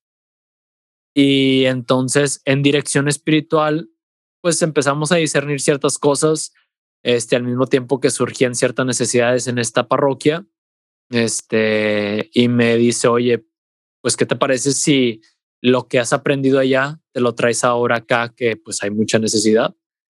Y dije, órale, va. Entonces hablé allá con el, con el párroco, con la gente de, de los grupos y demás. Les dije, ¿saben qué? Este, pues hasta aquí llego. Vamos a empezar a preparar a los nuevos coordinadores. Nosotros, bueno, yo me voy a ir para allá, esta parroquia. Vamos a abrir un grupo allá. Igual es un grupo de oración eh, no, no pertenece el grupo directamente a la renovación. Tiene tintes, es imposible que no tenga tintes de renovación, este, pero tiene una espiritualidad un poquito diferente. Eh, y pues em, empezamos allá, abrimos el grupo, hicimos el primer querigma, llegaron las primeras personas y de ahí, de ahí arrancamos. Y ese, o sea, ahí tú, tú lo empezaste con el padre entonces, por lo que entiendo. ¿Y cómo, o sea, cómo fueron decidiendo por qué hacerlo, con quién iban a invitar a los chavos, cómo, cómo era esa parte de, empezar un grupo en una parroquia, pues que al final de cuentas tampoco era tu parroquia. Ahí platícanos un tantito de eso, ¿no? Ah, pues es que mm, fue, pues es que eh, es parte de ir discerniendo como los signos de los tiempos. Y tal cual eh, el padre te iba guiando así de que hay que hacer esto y tú te dejabas guiar o era un rollo tuyo que tú le decías al padre o era un tema de los dos. ¿Cómo era esa parte? Eh, era, era un tema de los dos. Eh, lo, pues tú sabes que, que cuando es, entregas a la dirección espiritual, la voz de Dios se manifiesta, se manifiesta a través de tu director espiritual. No, ya lo decía Santa Faustina Kowalska que cuando iba a dirección espiritual, justamente antes de entrar a dirección espiritual, oraba decía ella, el doble de intenso para que la voz de Dios se manifestara a través de su director espiritual. Recuerdo una vez que antes de que ni siquiera se concibiera la idea ni nada, llegué a la parroquia Nuestra Señora del Rosario porque me quedaba de paso y quise llegar a visitar a Jesús. Mm, me bajo del carro, voy entrando a la parroquia y cuando voy entrando a la parroquia, esa parroquia tiene unas bancas de, de una madera muy gruesa todo el altar, toda la pared del altar está tapizada de, de madera, de la misma madera. Y tiene a los cuatro evangelistas. Entonces la parroquia huele mucho a madera, huele muy fuerte a madera. Iba entrando y en cuanto me dio el olor de la madera, te prometo, no sé, digo, bueno, sí sé, fue el Espíritu Santo, pero dije, esta es mi casa. Y yo pensé que en el momento lo dije porque, pues, mi casa, la iglesia, ¿sabes? Así lo dejé. Recuerdo que me llamó la atención haber dicho eso. Este, y ya me metí un momentito de oración y me fui. Como yo creo que una semana, dos semanas después, este, platicando con, con el padre Luis Gerardo, no me acuerdo las palabras exactas, pero el padre empieza a decir que pues están viendo la forma de cómo, de cómo reavivar los grupos juveniles porque pues, casi no había o prácticamente no había y los que había estaban pues muy así como y faltaban porque o eran muy jóvenes, muy chicos o eran grupos nada más de escuadrón y cadena y como que faltaba, faltaba más, este, y me dijo, ¿no has pensado en tal vez, pues no sé, cambiar de parroquia o abrir un grupo o algo? Y cuando dijo eso, me hizo clic inmediato con lo que yo había dicho en la parroquia. O sea, de esas cosas espirituales raras que, que suceden y que sientes que, que es Dios manifestándose, ¿no? Entonces, entonces le dije, Padre, me pasó esto así. Y dije esto, ¿te suena? Y me dijo, pues yo creo que sí. Me dijo, como quiera vamos a orar, pero yo creo que sí. Ya estuvimos orando, este, sentimos mucha paz los dos y dijimos, pues vamos, vamos a arrancarnos. Y ya empezamos el grupo. Ese fue, eso fue de lo primero que hicimos. Y tiempito después también ah, hicimos que, desgraciadamente después ya no le dimos seguimiento, nada más lo hicimos como dos o tres veces, pero un retiro de silencio para jóvenes. Mm, un retiro de silencio para jóvenes padrísimo. Esos ¿Basado en la espiritualidad ignaciana, algo así en los ejercicios o nada que ver? Sí, ajá el padre los basaba en la espiritualidad ignaciana, pero pues no, riquísimos, riquísimos esos retiros de silencio de encuentro con Jesús, otro rollo. Y súper necesarios, pero también qué complicado es hacerlos hoy en día en silencio, en todo el sentido. Sí, ajá. Porque todo el ruido que tenemos por todos lados, empezando por nuestro aparatejo este. Oye, y, y, luego entonces, ¿cuándo te haces novio de, de, tu ahora esposa? ¿Cómo va caminando esa parte ahí? ¿Tu, tu vocación está súper claro desde siempre el matrimonio? No, no, pobrecita de, de, de Elena. La verdad es que ella sufrió mucho porque, mm, digo, esto, esto lo, lo, ya lo hemos contado algunas veces, pero fue un proceso difícil porque pues yo traía todo este fuego, ¿no? Traes el fuego intenso y luego más cuando lo estás alimentando de esa forma, te estás volviendo loco. Este, gracias a Dios, mi director espiritual era como que, wow, wow, hold on the horses, ¿no? Tranquilo, tranquilo. Este, yo empiezo con muchas inquietudes vocacionales. En mi ignorancia, empiezo a, pensar que tal vez la única forma de servir 100% a Jesús y vivir que es normal, ¿verdad? Cuando no, vemos tristemente, no vemos otras opciones, normalmente, pues ese es el caminito. ¿eh? Sí. Y, yo dije, no, pues es la vida sacerdotal. Voy a ser sacerdote. Así recuerdo que, que ni lo puse en tela de juicio casi. Dije, voy a ser sacerdote. Sabía que había un proceso que había que vivir. Entonces fui al retiro sacerdotal diocesano, creo que se llama así, que organiza el seminario de aquí de Monterrey. Una experiencia padrísima también. Y de ahí me invitaron pues a seguir viviendo el proceso en el proceso vocacional que está en la Purísima. Empecé a ir los fines de semana. Este, al final, después de, de varios seguimientos ahí y demás, sentí que necesitaba un seguimiento como más de cerquita y gracias a Dios en ese inter fue cuando conocí a mi director espiritual y dije, ok, mejor, le, dije, padre, necesito discernir mi vocación, me estoy volviendo loco y, y, y no estoy sintiendo que haya una buena forma de discernirlo o no me siento del todo cómodo en cómo se está llevando el proceso vocacional en el centro vocacional. Y me dijo, sí, vamos, vamos a darle, vamos a empezar a discernir y ya, ya con él seguí mi discernimiento vocacional. Hey, te iba a decir que la última interrupción, pero no va a ser la última interrupción, creo yo. Vamos a ver. Sigue adelante, ahorita vamos a ver. Oye, pues ya te he dicho, pero te quiero recordar, tú que eres un papá millennial, que en estos tiempos estás teniendo hijos, están haciendo tus criaturas, o tú que acabas de ser invitado a, a ser padrino, bueno, pues te presentamos algo que hicimos algo de rollo durante, pues ¿qué fue? El semestre pasado, eh, empezando antes de verano del 2021. Nos salíamos con el Instituto Teológico Encuentra, que estamos haciendo pues, muchas cosas, vienen cosas padrísimas con ellos, para traer el primer podcast que puede darte un certificado válido en la gran mayoría de las parroquias de Latinoamérica para poder bautizar a tus hijos. Sí, por más loco que parezca, tú escuchas el podcast, ahí abajo viene el link, está muy fácil, es jdn.app, app de doble P, ¿verdad? Y lo diagonal o slash o como se diga, prebautismo. jdn.app, diagonal prebautismo, ahí te puedes registrar, puedes escuchar en cualquier plataforma donde estés escuchando esto, puedes escuchar ahí el, el, el cada uno de los episodios y después es un pequeño examencito, son cinco lecciones, un pequeño examencito. Eh, y al final llenas tus datos, verificas, verificas, verificas, muy importante.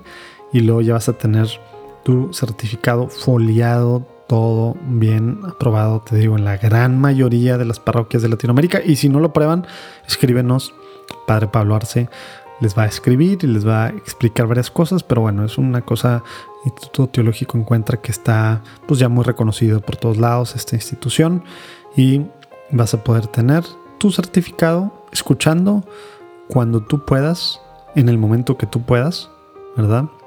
En el lugar que tú puedas y contestando. ¿Qué tal? Así estamos tratando de llegarle, no nada más por el certificado, sino son nuevas formas que estamos viendo para formar.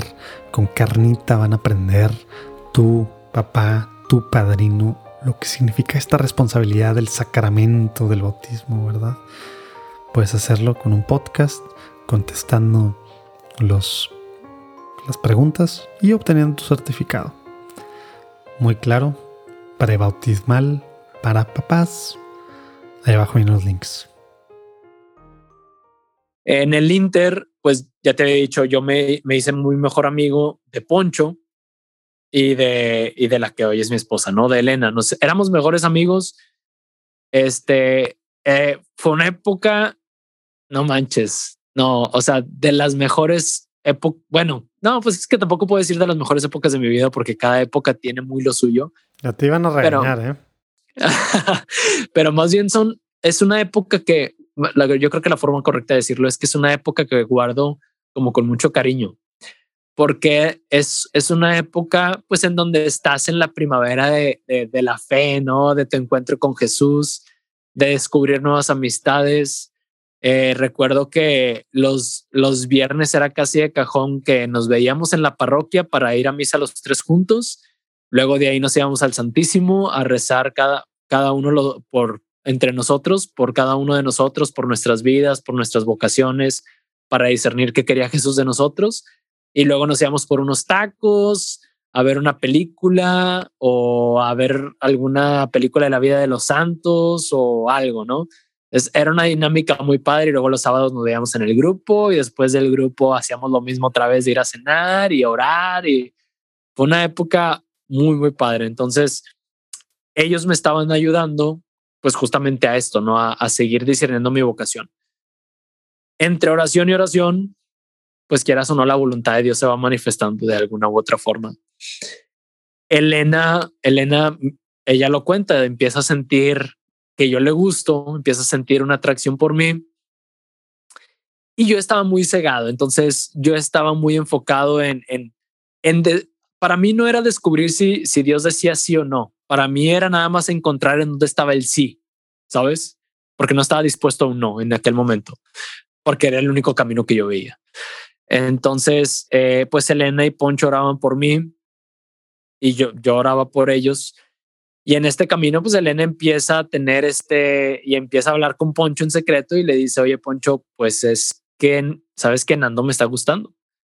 Y lo peor de todo no es que nada más me está gustando, sino que por más que, por más que lo oro, siento que las cosas se van confirmando más y entonces siento que siento siento algo diferente a lo que siento con cualquier otra persona por Nando. Algo algo está pasando y pasaron eventos como como cosas como lo que te conté del padre, ¿no? De, de esas eh, eventualidades curiosas Elena que de repente está orando, por dar un ejemplo, está orando en el Santísimo este, por su vocación y justo en el momento en donde se acuerda de, de mí y empieza a orar por mí, entro yo, ¿no? Al Santísimo, curiosamente en el momento preciso y, y cositas así, ¿no? Que, que pueden sonar muy simples, pero cuando estás en un proceso para, pues son manifestaciones de alguna forma de Dios. Ya ella también con su director espiritual y discerniendo y demás, ella total llega, llega a la conclusión de que pues tiene que decirme. Ah, de plano. ¿Y tú estabas todavía en el proceso vocacional con el seminario? Yo, yo estaba en el proceso vocacional con el padre Luis Gerardo. Ok, estaba, ya habías dejado ya, estabas en la oración y en la dirección espiritual siguiendo el discernimiento. Ajá. Este, total. Qué cool. Yo seguía, yo seguía completamente cegado, pero lo que yo no les había compartido ni a Elena ni a Poncho es que mi oración había estado cambiando. Pues tú sabes, el Espíritu Santo, yo creo que cuando un alma está dispuesta a realmente hacer la voluntad de Dios y está en constante oración, termina manifestándose la voluntad de Dios. Por más terco y mula que sea uno, uno puede estar bien, güey, pero si está con un corazón abierto y dispuesto a hacer la voluntad de Dios, Dios encuentra la forma de, cómo ir haciendo que, las cosas se den. Entonces recuerdo mucho que me, que me empezaba a desesperar dentro de la oración y lloraba y decía, Señor, es que faltan vocaciones, faltan buenos sacerdotes. No estoy diciéndote que yo voy a ser el mejor sacerdote, pero tengo todas las ganas. traigo este fuego, ¿por qué no me dices ya que sí? ¿Por qué no veo una señal, algo que me diga que sí? O sea, nada más es cuestión de que tú me digas que sí. También había estado ahí medio este, contactando a los, a los capuchinos para ver si iba también a vivir una experiencia, una experiencia con ellos y todo esto. Las cosas no se daban. Y yo decía, no, pues a lo mejor eso quiere decir que, que el camino es por, por los diocesanos, ¿no? Y en mi oración se empieza a doblegar y empieza a cambiar la oración.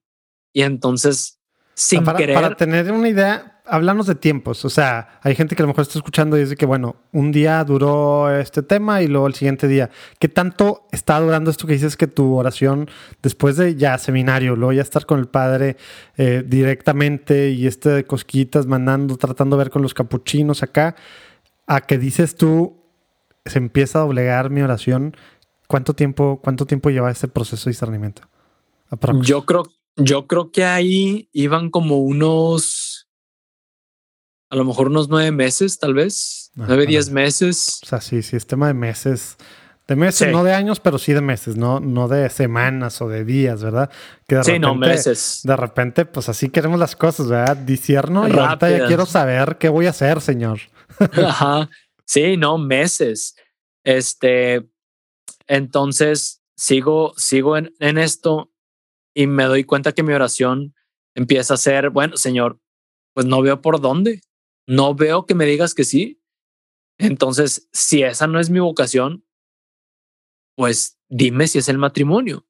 y, y tiempo después, Señor, pues si es el matrimonio, te pido por mi futura esposa, no sé, pero, no sé quién vaya a ser, pero te pido que me ayudes a, a saber verla, ¿no? A no dejar pasar ese momento.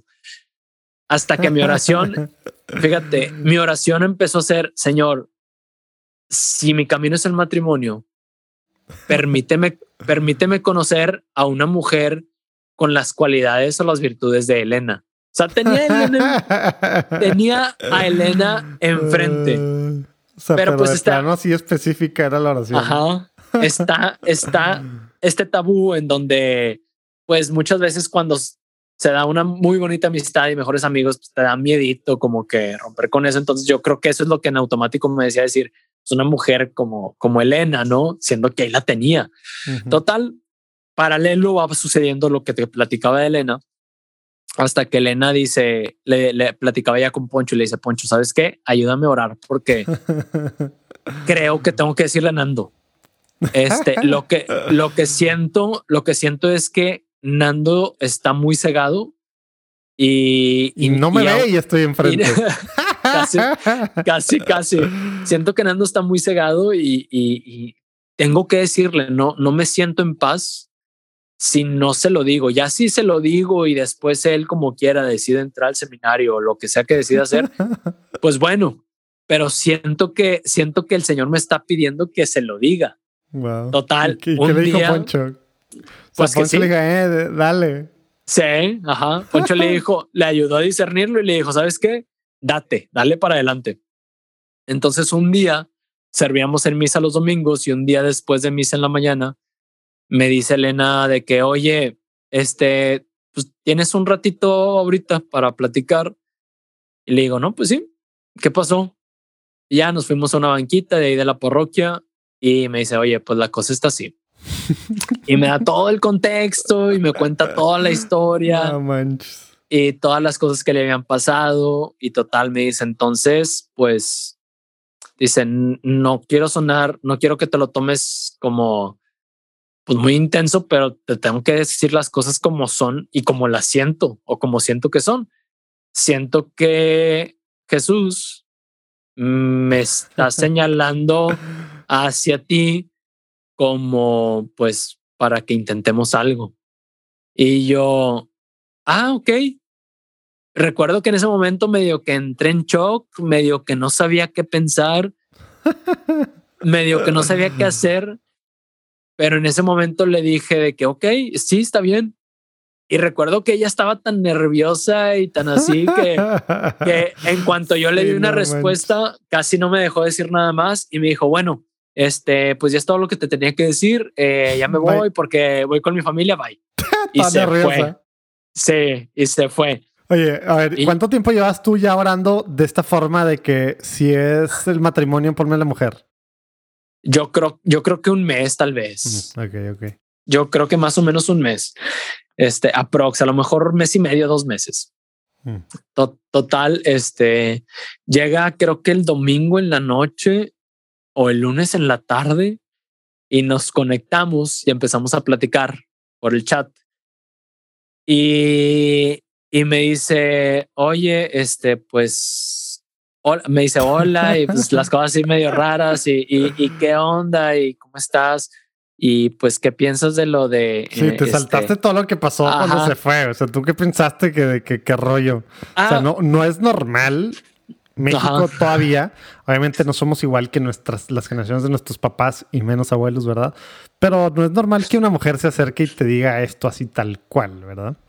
No, eh, justamente en estos días hice un, hice un, un, hilo en Twitter en donde platicaba que mi esposa, cuando fuimos novios, fue ella la que se me declaró. Oye, mm, lo voy a mm". buscar y ahí abajo, si estás escuchando esto, ahí abajo en los links, ahí sale el, el, el hilo, el thread de, de Twitter de Hernanda. Me tupieron con un chorro de hate de maricón y de poco hombre y de falta de testosterona. ya sabes que a la gente ya, sabes que a la gente le gusta tirar hate, sobre todo en Twitter. Sí, Twitter es la red social para el hate. Creen, que con un, creen que con un tweet ya tienen todo el contexto, ¿no? Este, eh, yo lo que empecé a pensar fue de que, ok, eh, suena a que tal vez Elena tiene la razón, a que tal vez yo no he sabido discernir. O bueno, o sea, tal cual eso fue tu primero. O sea, nada de que, o sea, no sentiste nada extraño, nada raro, nada. Tal cual, ah, a lo mejor va por ahí, súper casual tú. Me dio, es que me dio mucha paz. O sea, Elena me lo dijo, no me, no se me hizo raro, no lo vi mal, ni siquiera lo vi intenso. Y dije, claro, o sea, tiene, tiene sentido. O sea, me, me, me hizo sentido como aquella vez del chavo que me dijo todo o nada yo dije, ok, pues tiene sentido. Ok, pues vamos a. Entonces, eh, regresando a esta plática que estábamos teniendo, como que, como que quedaron las cosas muy así, cortamos muy abrupta la conversación. Y le digo, oye, pues como que nos faltaron platicar cosas, ¿no? Y me dice, no, pues yo ya te dije lo que tenía que decirte. Y le dije, pues sí, pero siento que como que quedaron varias cosas como que abiertas. Quiero y más, sí, dime más cosas. Ah, y Elena me dijo que, que pues sí, que ella no había sentido como que como tal una respuesta de mi parte, como que sintió que no le di ningún tipo de respuesta. Y le dije, oye, pues vamos a vernos para platicar. Si no mal recuerdo, fuimos a misa de 7 de la tarde y después de ahí fuimos a un parque a platicar. Y pues para no hacer el cuento más largo, simplemente ahí reafirmamos Elena me dijo, me volvió a contar parte de todo el contexto de lo que había estado viviendo y ahora yo sí ya me explayé en decirle de cómo mi oración se había transformado, de lo que había estado viviendo y todo esto. Y, le, y yo le dije de que, pues, oye, pues no estoy seguro realmente, o sea, no puedo decirte de que esta es mi vocación y, le voy a dar contigo hasta casarnos y todo, porque no estoy seguro. O sea, no estoy seguro. Puede, puede ser que en algún momento te diga, ¿sabes qué? Pues no, es el sacerdocio, ¿verdad? Yo voy a seguir discerniendo. Pero lo que sí es que los dos hicimos una promesa y la promesa fue que si íbamos a empezar a eso, no lo íbamos a terminar al menos que los dos viéramos muy claro que era el Señor quien nos pedía que, que, que nos separáramos, ¿no? Entonces nos hicimos esa promesa y así, sin haber tenido citas, sin haber andando, andando ahí como que quedando bien o coqueteándonos ni nada, dijimos, órale, vamos a empezar a andar y así, de un día para otro ya éramos novios. wow, qué random. sí, está, está muy extraña la historia. ¿Y, y luego qué? O sea, pues estabas tú orando por discernimiento Pedías por con sus dones, virtudes, tú, todo así, tal. Empieza esto, casi se te declara ella, tú eres el que dice que sí. empieza y, o sea, esto de que pues hasta que el Señor nos diga qué significó, o sea, qué significó empezar el, el noviazgo de esta forma. Y aparte, ¿cuántos años tenías? O sea, ¿tú ya estás graduado o todavía no estás graduado? No, todavía no estaba graduado. Tenía 20 ya. Ah, ok, 20. O sea, estabas chavo todavía. 20, 20 y medio. Estaba medio cerca de graduarme. Estaba como en, ya creo que en el último semestre, si no mal recuerdo, o casi el último, noveno, mediados de noveno o algo así. ¿Cómo fue este, o sea, empezar un noviazgo con todo este contexto católico y, de las oraciones de su parte que, pues bueno, que te explicó dos veces eh, y luego de la, pues de, de, tu discernimiento hacia con esto? Platícanos tantito de, tu, de tu noviazgo para luego ya pues ir llegando a, lo que están haciendo ahorita, lo que estás haciendo ahorita, pues también ya casados, ¿no? Fundes papaye, la neta. Fue Elena y yo ¿En siempre. ¿Todo el sentido de la palabra? Siempre decimos en todo el sentido de la palabra que el primer año de, de novios fue una batalla campal. Fue una batalla campal. ¿Por qué? Porque los dos veníamos de de ser mejores amigos. Entonces nos conocíamos sin tapujos, a profundidad, no había nada que ocultar, nos conocíamos tal cual.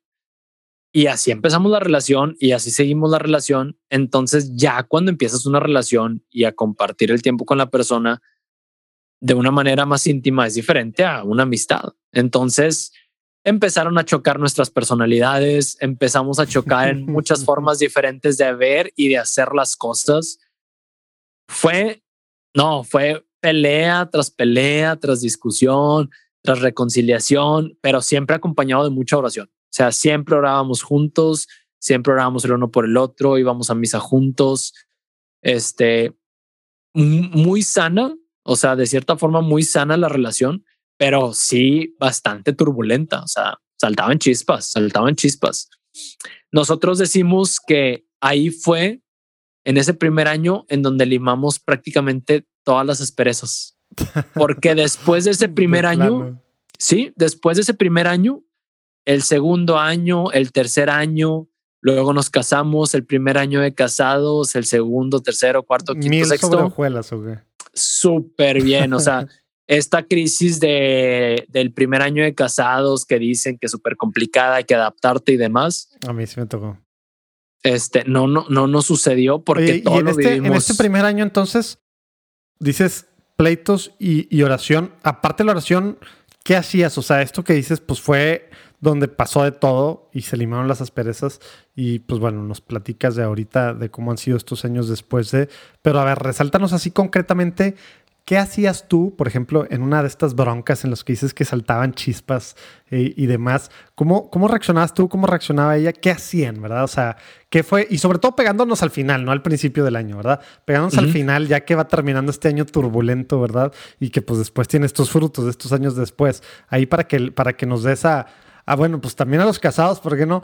A los que, a los que están en un noviazgo, eh, pues católico, intentando vivir un, noviazgo, eh, pues bueno, acorde, a, acorde al ser católicos, ¿verdad? Y pues bueno, los que tenemos un matrimonio católico, que tenemos nuestras luchas diarias contra nosotros mismos dentro del matrimonio y a veces, aunque no queramos, o, o a veces sí queremos, ¿verdad? Y también contra nuestra pareja, ¿verdad? Esposa o esposo.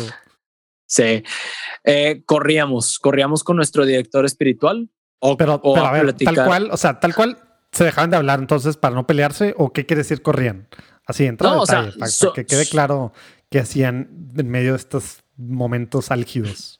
Por ejemplo, una de las, una de las broncas este, más fuertes fue una vez que terminamos por unos días, terminamos por unos días y por diferentes cosas, o sea, no fue un problema en específico, simplemente fue un cúmulo de problemas mal manejados y corrí con mi director espiritual. O sea, dijimos, ¿sabes qué? Este, recuerdo que la, bueno, lo que derramó la gota del vaso fue que Elena me decía, este, me decía, oye, pues es que no, yo era una persona muy, como, vamos a decir, como viviendo la vida al día, ¿no? O sea, no tenía como al menos una estructura de qué quería hacer, de hacia dónde quería llegar, planes a futuro, nada, nada, como medio hippie, ¿no? Como la vida me vaya llevando. Entonces, Elena me decía, es que no tienes planes, no tienes visión, no, te quieres... Claro.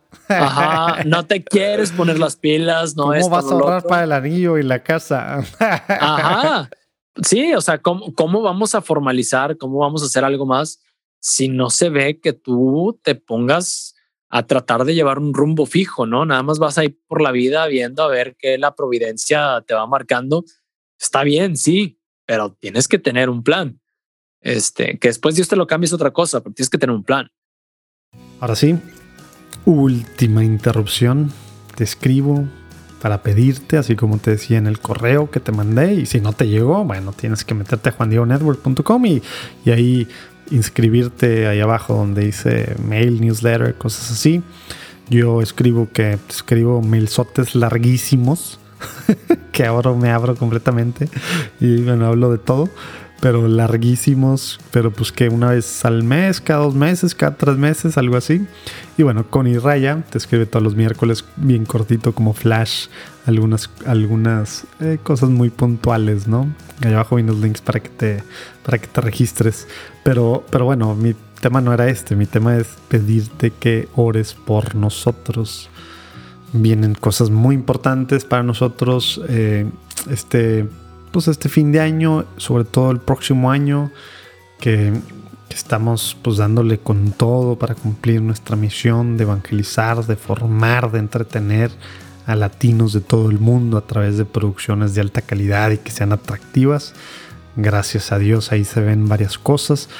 Y bueno, necesitamos mucha oración porque ya sabes, en medio de tantas cosas, hay mucha batalla espiritual y también pues bueno, necesitamos pues, pues al final poder tener recursos. Eh, y recursos quiere decir recursos humanos, que ya sabes, pues ya pedí hace rato apoyo, pero también recursos económicos. Entonces ahí hay varios caminitos que tenemos. No, pues bueno, ahí eh, ya sabes, pronto vamos a empezar con tema de, de anuncios, ya que tenemos ahora sí una base entre todos los podcasts te he platicado, te he pedido que si conoces alguna empresa, a una organización, a una diócesis, sobre todo en Estados Unidos, son los que tienen algo de presupuesto, pero, pero bueno, alguien que quiera llegar a los latinos, bueno, contáctanos. O también alguien que quiera un, podcast white label, bueno, eso trabajamos muchas cosas para Estados Unidos, para que puedan conectar y atraer con los latinos. Pero pues todo eso son caminotes larguísimos y lo que necesitamos es mucha oración. A empezar, mucha oración. Mucha oración por cada uno de los que colabora en Juan Diego Network, del equipo base, del equipo extendido, extenso iba a decir, extendido, por todos los que están pues, disfrutando y beneficiándose del contenido que creamos. Por favor, pide por nosotros. Neta, por favor, pide. Ahora sí regresamos al final de la plática con Orlando. Dios te bendiga. Y entre eso y otras cosas más, ¿no? Y le di y me dijo necesito que hagas ciertos ajustes si no no va a funcionar y le dije no pues no puedo no puedo y me dijo bueno pues si no, no se puede pues hasta aquí llegamos yo creo o sea y a lo mejor pudiera ser que esta es la señal no entonces este nos dejamos unos días yo corrí con mi director espiritual ella corrió con su director espiritual. Y a orar a orar a orar a ser muy transparente con mi director espiritual sobre la situación. Claro que me metí unos coscorrones.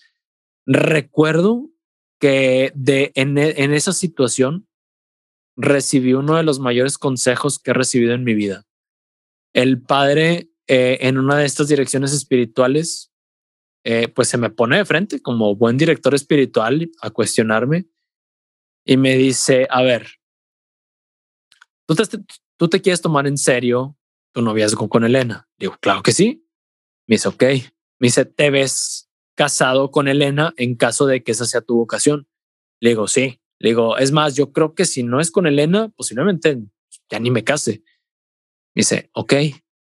Dice, entonces, ¿qué es lo que te detiene ahorita a que ya empieces a tratar a Elena como tu esposa? Si solamente es cuestión de tiempo. O sea, ¿qué es lo que te detiene a que ya empieces a incluir a Elena en tus planes, a que ya empieces a pensar a futuro?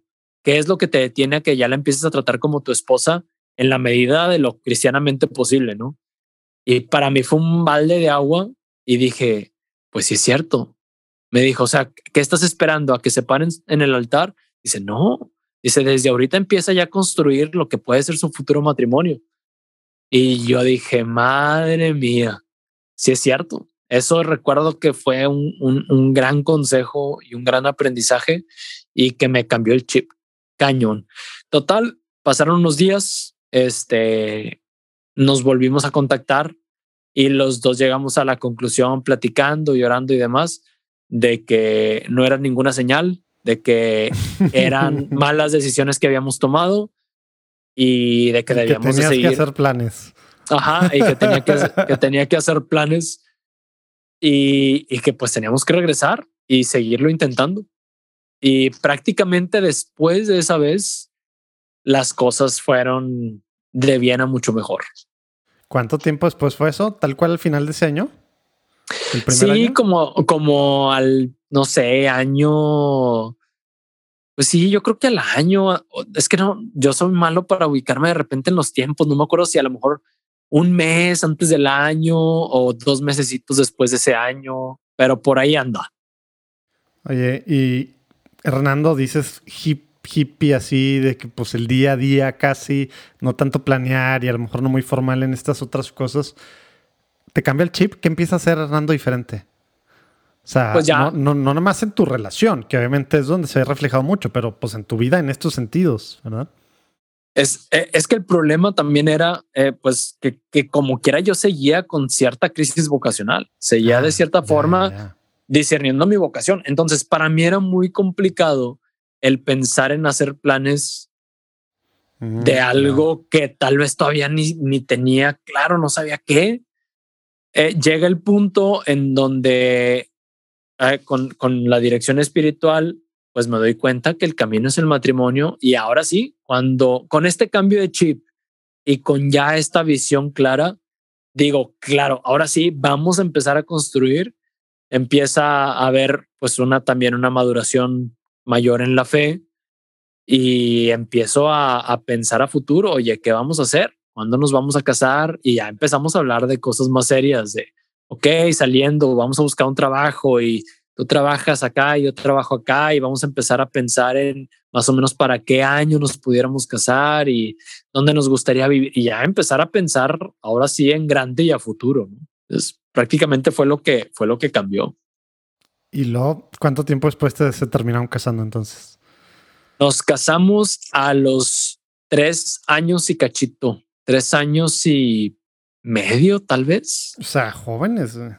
Sí, yo tenía 24 años. Órale. Bueno, que, 24 que recién cumplidos. En diferentes pues, países, ciudades, dice un chavito. sí, sí, tenía 24 recién cumplidos.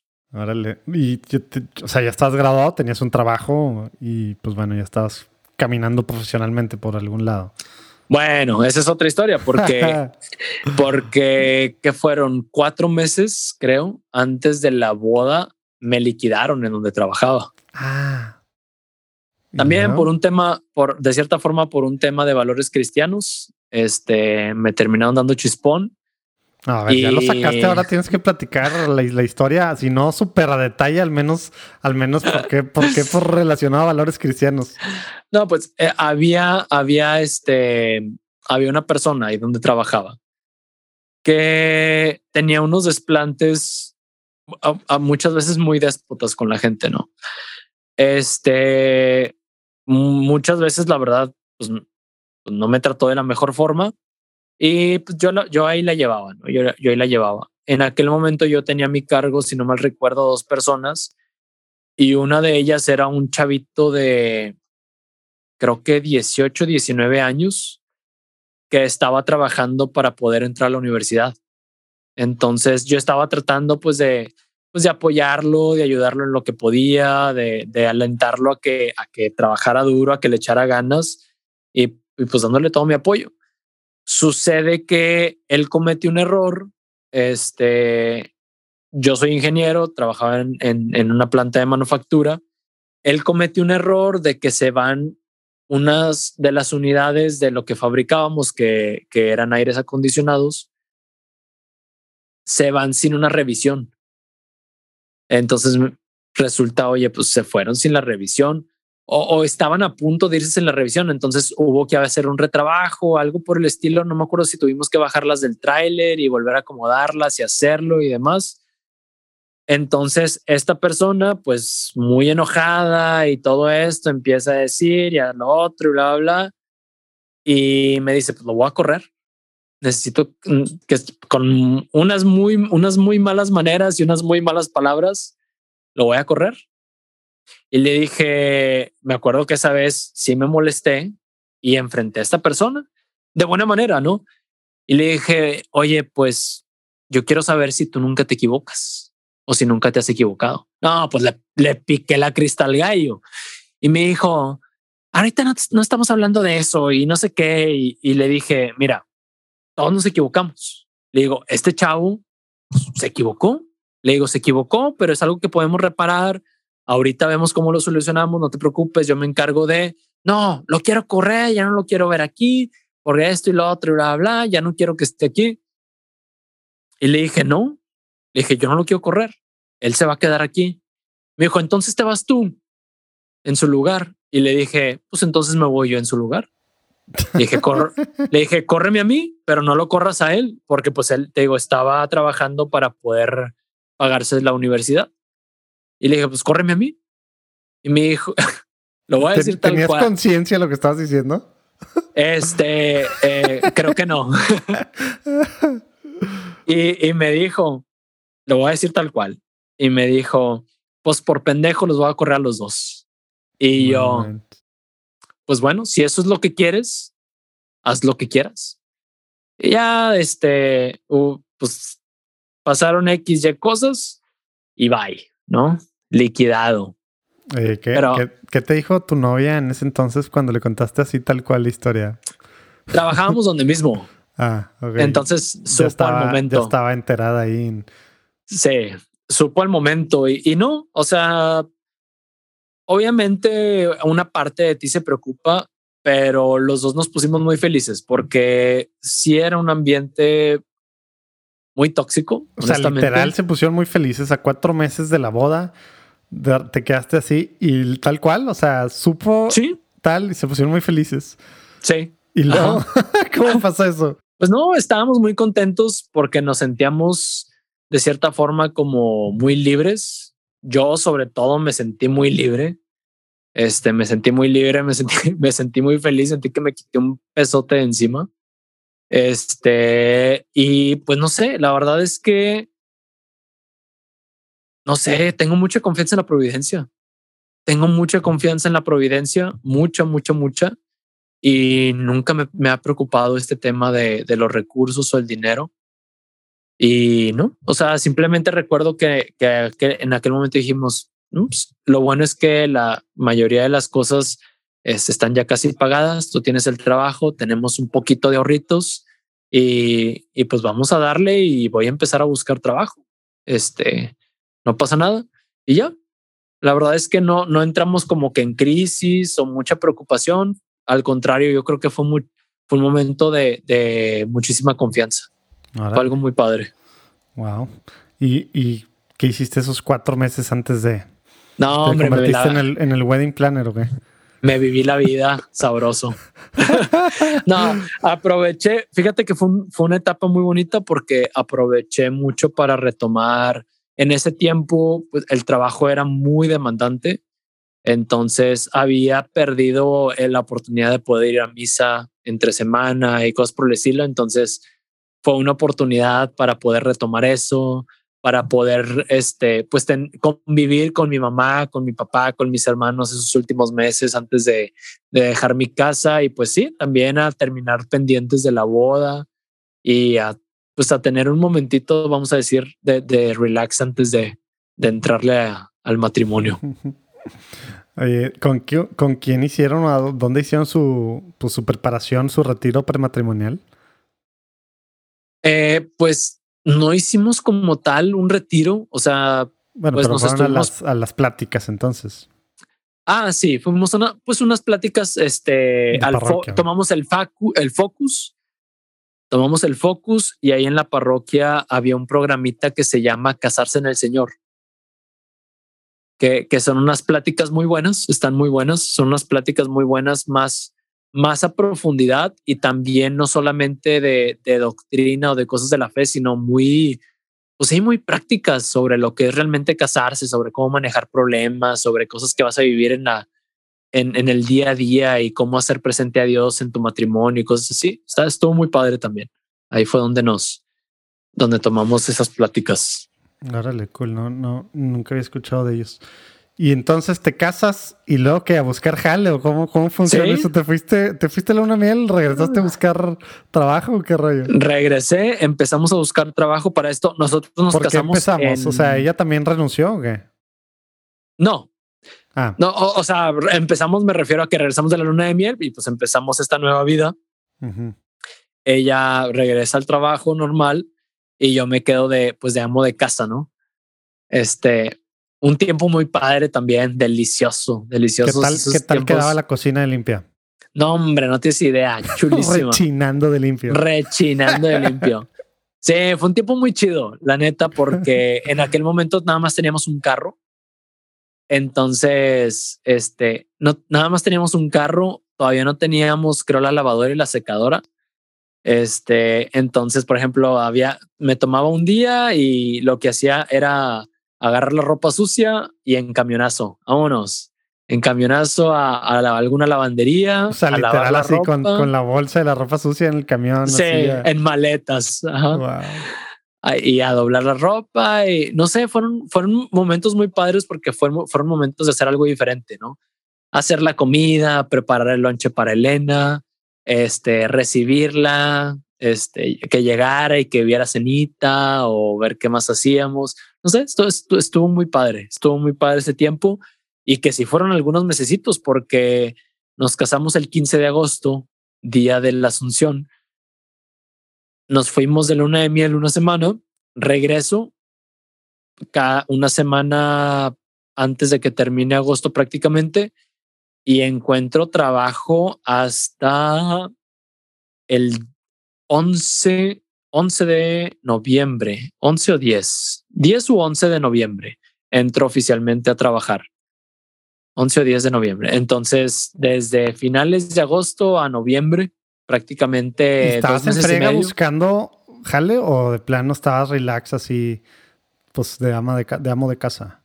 No, o sea, estaba buscando trabajo, no estaba desesperado, no estaba desesperado porque lo que hicimos fue pues recortar gastos. Oye, pues sabes qué, ni modo, no hay saliditas a cenar tan seguido, no hay esto, no hay lo otro, vamos a tener que apretarnos un poquito el cinturón, pero pues, no pasa nada.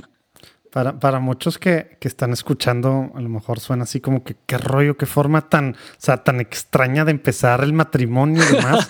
y, y, aparte que podía haber tenido tantas consecuencias malas porque, porque el proveedor de la casa no estaba trabajando y luego aparte, deja tú, pues ni siquiera saliditas y todo este rollo y esto y el carro y, y, y, lo, que es, lo que estoy escuchando es pues todas las cosas buenas que le sacaste y, respecto a, su, a tu matrimonio, o sea, pues aparentemente también pues le sirvió mucho digo, cómo lo tomaste, ¿no? Cómo lo tomaron, que, que pudo haber sido la misma situación exactamente y lo pudieron haber tomado tanto tú con frustración, impotencia, etcétera, etcétera, como tu ahora esposa, también pues con de mil de que qué rollo contigo, que este que lo tengo acá en la casa y yo ganando el dinero con mi sudor y que bla bla bla y todo este rollo.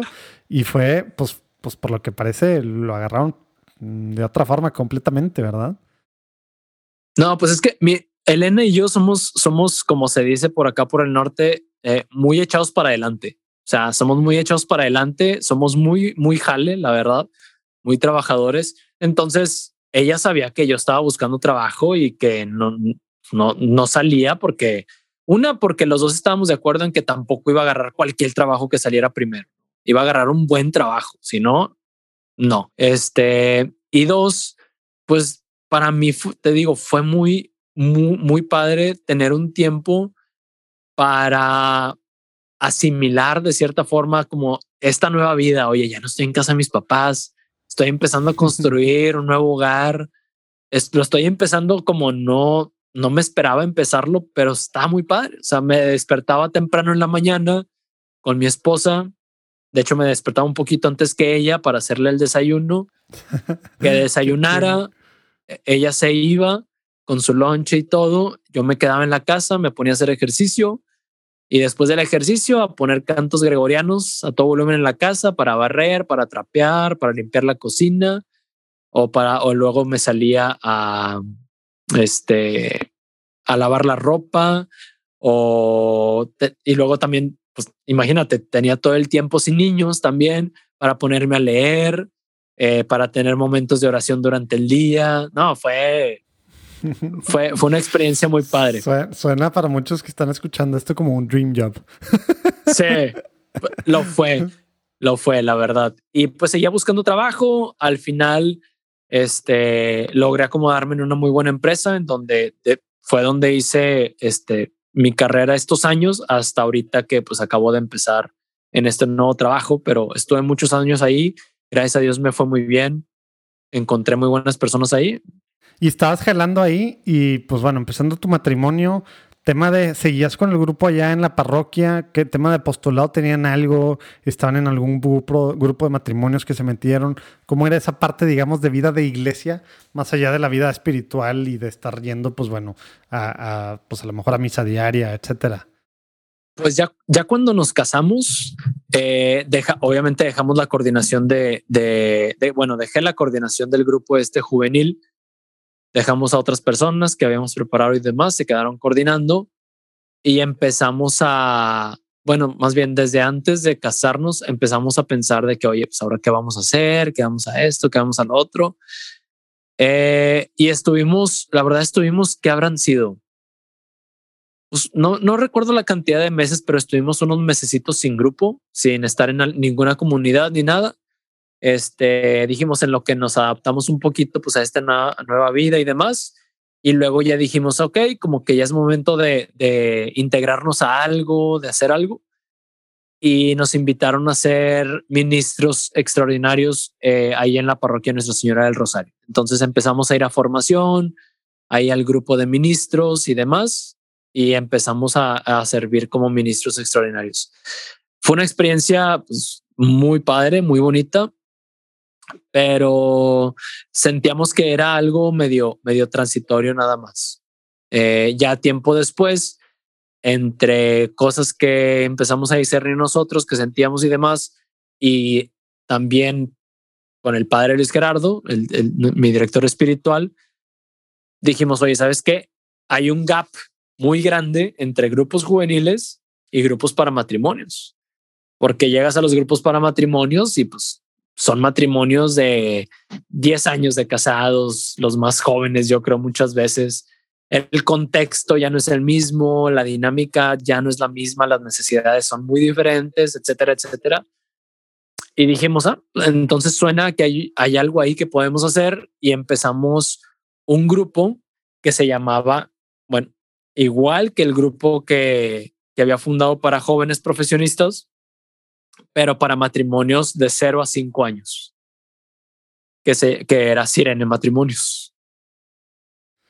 Oye, ¿y eso qué quería decir que lo empezaron? O sea, ¿tú, tú y tu esposa eran tal cual los líderes? Sí. Y era la misma espiritualidad, misma forma de hacer así, nomás simplemente para, para estas edades más, pues más ya, como dices, recién casados. Bueno, la, la espiritualidad, pues eh, también tenía ciertos tintes también de, pues, de renovación, no tal cual, porque fui encontrando pues una espiritualidad, ¿cómo se pudiera decir?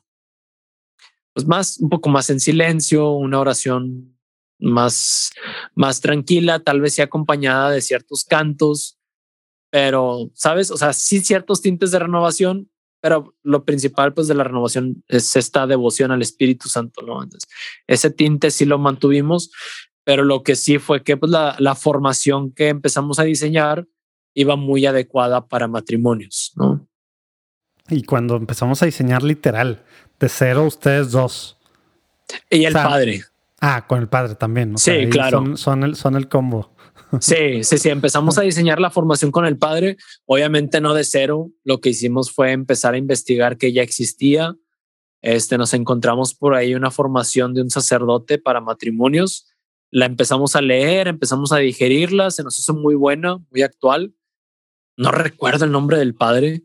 Este, sí, no recuerdo el nombre del padre. Por ahí lo debo de tener en los documentos. o sea, de México.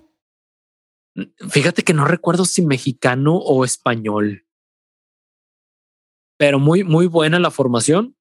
Este, entre eso y un poquito de formación más eh, por el lado humano, de cuestiones de cómo manejar las relaciones, de cómo manejar problemas, eh, en las discusiones en los matrimonios y todo esto. Sí, o sea, la parte espiritual, qué padre y tiene su lugar, pero al final, pues la parte práctica no somos solo espíritu, somos, somos cuerpo y espíritu. Esas cositas prácticas para el día a día de, un matrimonio es en lo que estaban dándole. Exacto. Entonces, por ahí empezamos a hacer la formación, hubo un primer encuentro, eh, lo empezamos a formar y luego después hubo un segundo encuentro. Este, igual, matrimonios de 0 a 5 años. Y cuando y luego, encuentro es igual, retiro, ¿ah? Un retiro, un querigma, pero adaptado para matrimonios. ¿Y esto fue, hace cuánto tiempo fue? Esto, esto fue, a ver, el COVID nos cae oficialmente 2020. Uh, yo creo que por ahí de finales del 2018, yo creo más o menos. Aprox, por ahí. O sea, 2018, luego todavía 2019, bueno, 2019 se lo echaron completo y luego que empezaron a hacer en el 2020, ¿qué pasó con, con pandemia y todo cerrado? Bueno, para empezar, ¿tienen familia? ¿Tienen hijos?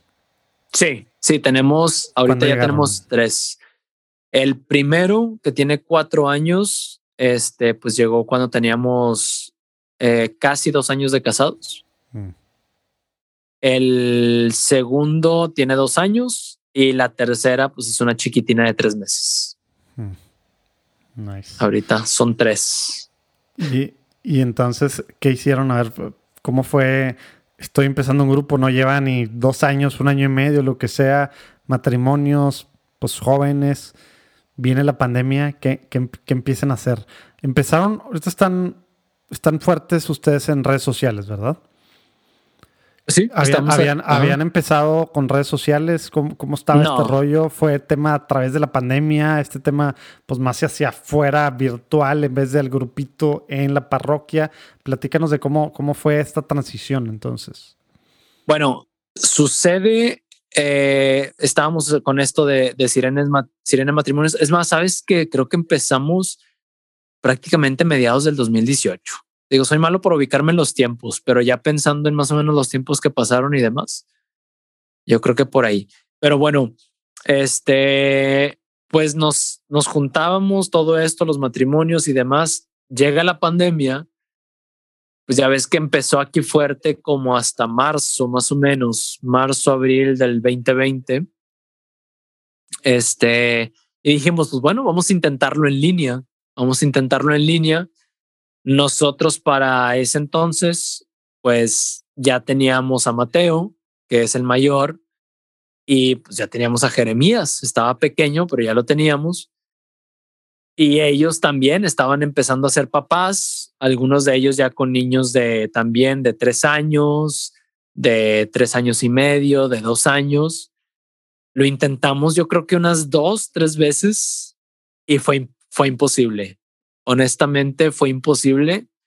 Este, y dejamos de juntarnos. O sea, tal cual. Seguimos en contacto, estamos en un grupo de WhatsApp, por ahí platicamos y que a veces intenciones de oración y todo, pero no, o sea, fue imposible, fue imposible. En ese Inter, eh, en el, ¿qué habrá sido? En el 2000, sí, fue, fue finales del 2019, eh, me empieza a entrar como la cosquillita de los, de los podcasts, un poquito. Como que quería hacer algo, quería hacer un proyecto, no sabía de qué. ¿Qué, qué escuchabas? Todavía ninguno. Eso, eso, eso es algo ah, curioso. o sea, random así de la nada, podcast. Es que déjame, déjame, te digo por dónde va. Lo que yo hacía es que leía, leía mucho, ¿no? No, ya no nada más libros religiosos, empecé a leer libros seculares de desarrollo personal, de productividad, etcétera, ¿no? Empecé a empapar un poquito de esos temas. Eh, mi esposa, Elena, empezó a escuchar podcast. Específicamente el que más escuchaba en aquel momento creo que era el de Rorro, de Chávez. Si lo ubicas. Sí, superación personal, ¿no? Más que todo. Sí, eh, cosas positivas y todo esto. Eh, yo soy muy de que mi esposa a veces venía y me contaba cosas, problemas que le pasaban o así. Y le decía ciertas cosas o luego de repente me decía, oye, tengo esto, ¿qué hago? O en el trabajo, lo que sea. Este, y yo le decía, oye, pues, ¿por qué no haces esto? Oye, ¿has pensado en esto? Oye, esto y lo otro. Y, le empezó a dar risa, y a mí también, que me decía, oye, después de que me dijiste esto, lo escuché que lo dijo Roro en el podcast. el consejo que me diste, luego lo escuché acá en el podcast y ya me empezó a decir, oye, es que eres bueno para hablar y, y dices buenas cosas y como que estructuras bien tus pensamientos, tienes esa facilidad como para, para, para estructurar tus pensamientos, para comunicarte, para decir cosas, para estructurar ideas, deberías de hacer un podcast, me empezó a decir. Y ahí fue donde me... Es eso? ¿Cómo se come? Ajá, ajá. Y ahí fue donde me empezó a entrar la cosquillita. Todavía no, no escuchaba yo formalmente un podcast como tal. Le dije, ay, qué curioso. Y me dijo, pues va a haber un, de hecho va a haber un, eh, un taller o un festival o algo de un podcast. No quisieras ir. Y le dije, pues, ¿por qué no? No estaría mal. Y me dijo, nada más que los boletos están cariñosos. Los el evento lo organizó. El que fue en WeWork. el evento lo organizó Diego Barrazas del podcast de Dementes. Y lo, y lo, Elena se enteró porque lo anunció Rorro. Lo anunció Rorro en sus redes sociales. Este, de ahí. Sí, que el segundo pues ya fue online por la pandemia, ¿verdad? Exacto. Este, total, empiezo a, escuchar el podcast de Dementes, me gustó y Elena me regala el boleto para, para ir al Festival Mexicano del Podcast. Voy al festival y en el festival, entre lo que decían, entre que yo pensaba de, de que pudiera hacer un podcast, me vino así de esos chispazos que te vienen de repente y dije, claro, claro, un podcast para parejas, así como lo que estamos haciendo con el grupo, para parejas jóvenes, porque casi nadie les habla a ellos. Y en, y en español hay muy poco contenido de calidad para parejas. Y dije, claro, ya, ya lo tengo. Esto es, se termina el Festival Mexicano el podcast. O sea, literal, fuiste al festival, no habías escuchado un podcast. Creo que había escuchado a lo mejor un episodio o algo así, pero no. Casi nada hasta después de ahí fue cuando me metí ahora sí duro al tema de los podcasts, ¿no? Este, ese día solamente teníamos un coche en ese entonces, Elena me había ido a dejar a WeWork, este, pasa por mí de regreso, me subo al carro y le digo, amor, ¿qué crees? Ya sé de qué va a ser el podcast. Y me dice muy emocionada, ¿de qué? ¿De qué?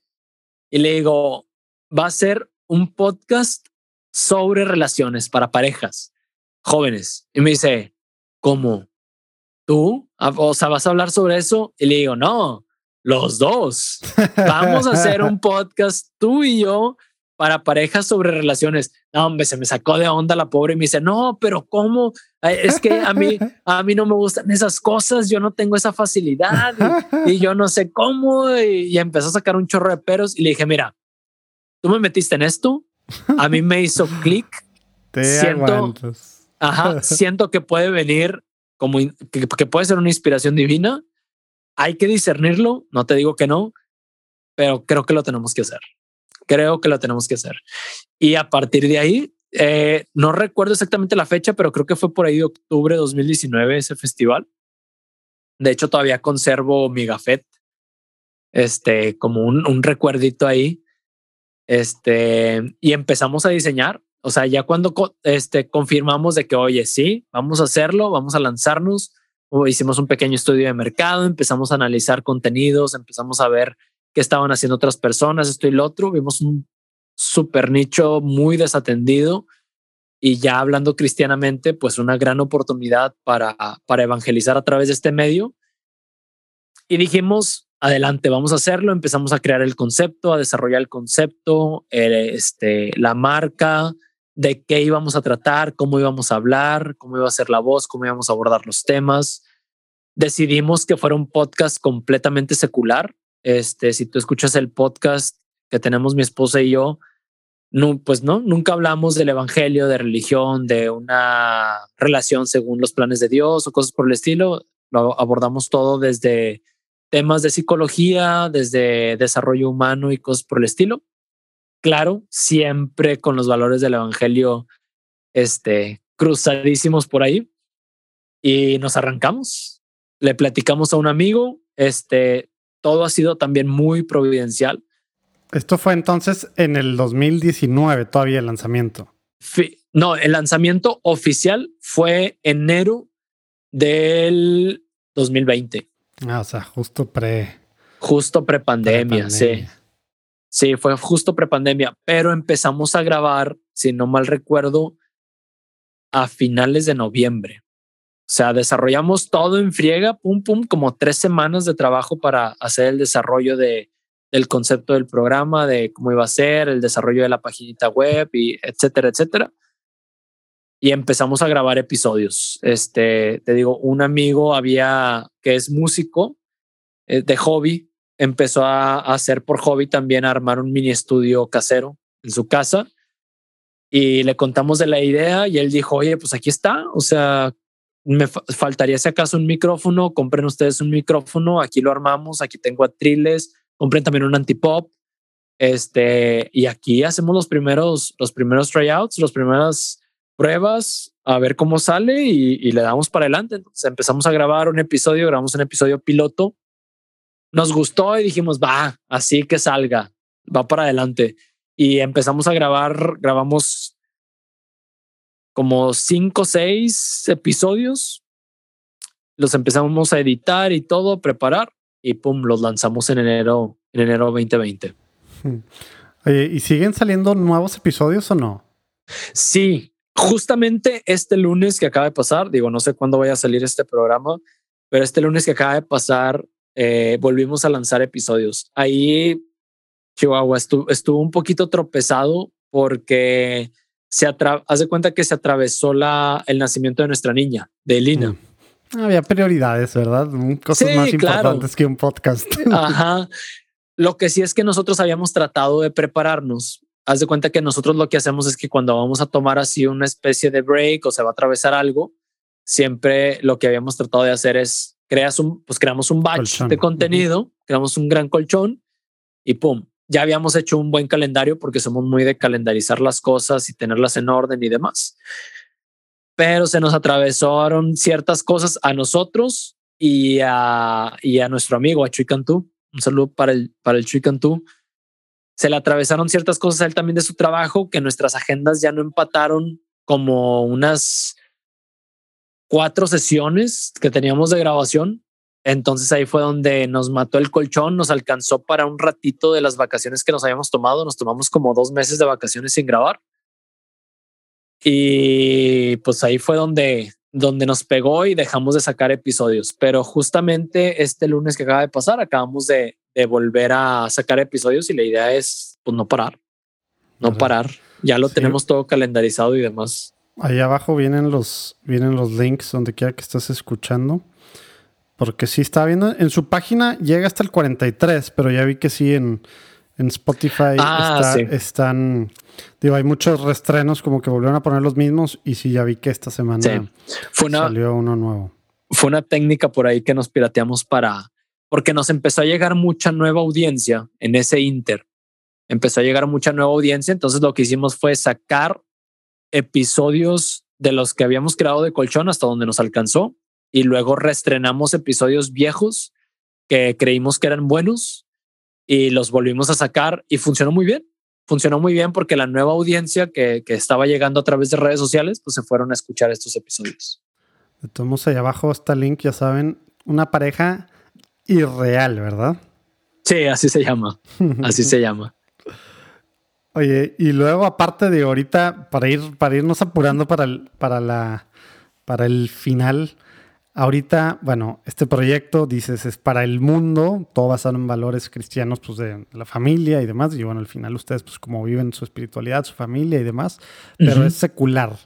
Aparte, traes otros proyectos, estás en otras cosas que tienen que ver tal cual con el mundo católico. Platícanos así tantito qué es tuyo, en qué te estás metiendo también ahorita, así para tener una idea qué onda con Hernanda. Ya hablando de, del mundo secular tal cual, digo, del mundo católico, perdón. Es que eh, se me fue porque traigo otro proyecto también. Bueno, traemos mi esposa y otro proyecto en el mundo secular que es un juego de mesa. Ah, este ya está. Traemos, este ya, ya sacamos un, pues lo que se llama el, el MVP. Ah, nice. Eh, sí, sacamos el MVP. Todavía, no está disponible comercialmente, entonces. No, estamos, estamos buscando. ¿La hacen para Navidad o no? no, no, no la vamos a hacer. Ya teníamos un, teníamos ya un inversionista que se había interesado, este, pero parece que se echó para atrás. Entonces nos partió ahí la piñata. Eh, y pues ni hablar, vamos a tener que esperar, pero ya está todo diseñado. Hicimos, digo, hicimos el MVP. ¿Se puede saber cómo se llama o no? Sí, se llama Más que Humanos. Y es también para el mundo secular, dice. Sí, es también para el mundo secular. Es un juego de preguntas para ayudar a crear conexiones humanas más, más fuertes a través de preguntas. Ah, nice. Me acordé de, de, Long Game, que a lo mejor va por ese lado y algunos otros. Pero bueno, cuando lo, cuando lo, cuando lo saquen, avísenos para ponerlos aquí. Digo, me avisas para ponerlo aquí en los, shows. Y aparte, bueno, pues para, pues para promoverlo por, pues por todos lados. Claro. Oye, bueno, entonces, pues cuando avise, pues nos avisas, ¿verdad? Y aparte, ¿qué otros proyectos ahora sí en el mundo católico? ¿Qué andas, qué andas, Fernando? Bueno, en mayo, mayo 18, lanzamos un podcast también que se llama Testigos. De este año, 2021. Sí, 2021. Es un podcast católico de entrevistas con mm.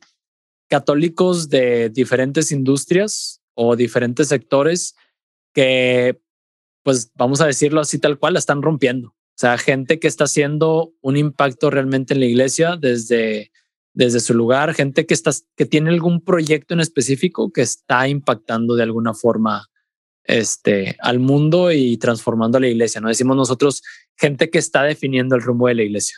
Ah, nice, cool. Pues ahí abajo también vamos a poner los, los, los links y pues bueno, pues entonces ya llevan, ¿qué llevan? Como que 20 episodios, poquito más de 20. Creo, si no me equivoco, no, si no me equivoco, van vamos a llegar a los 20. Sí, van como 17, creo, o menos. No me acuerdo. Entrevistas con gente que está definiendo el rumbo de la iglesia. Me, gustó el, el, tagline o como se diga, el slogan. Bueno, no es el slogan, pero pues sí, la, idea, la idea detrás. no sé si es el slogan, pero me gustó, me, gustó mucho la, la, idea. Y eres, dijiste, traemos también, estás con tu esposa, ¿con quién estás ahí? ¿Cómo estás? No, ahí estoy con mi compadre con Horacio Torres. Horacio Torres es este el padrino de mis hijos, de todos. Mm. Bueno, ah, él y su esposa. todos. Sí, sí, sí. Wow, paquete completo. Sí, paquete, paquete completo al final. Así que nunca, nunca lo había escuchado. A ver, explica el, razonamiento detrás de esa decisión. Bueno, pues es que al final la, la, función de los padrinos es pues apadrinar a tus hijos, ¿no? O sea, en, caso, en dado caso de que de que lleguen, llegues a faltar tú, de que lleguen a faltar los papás, pues supone que los padrinos entran a hacer cierta función de padres, ¿no? Entonces Elena y yo platicábamos y decíamos, pues es que para nosotros, para nosotros no tenía mucho sentido decirle, por ejemplo, a mi hermano o ella a sus hermanas o a algún familiar, porque es gente que si nos llegase a pasar algo, sí, ahí están ya. ahí están ya, ya van a estar al pendiente.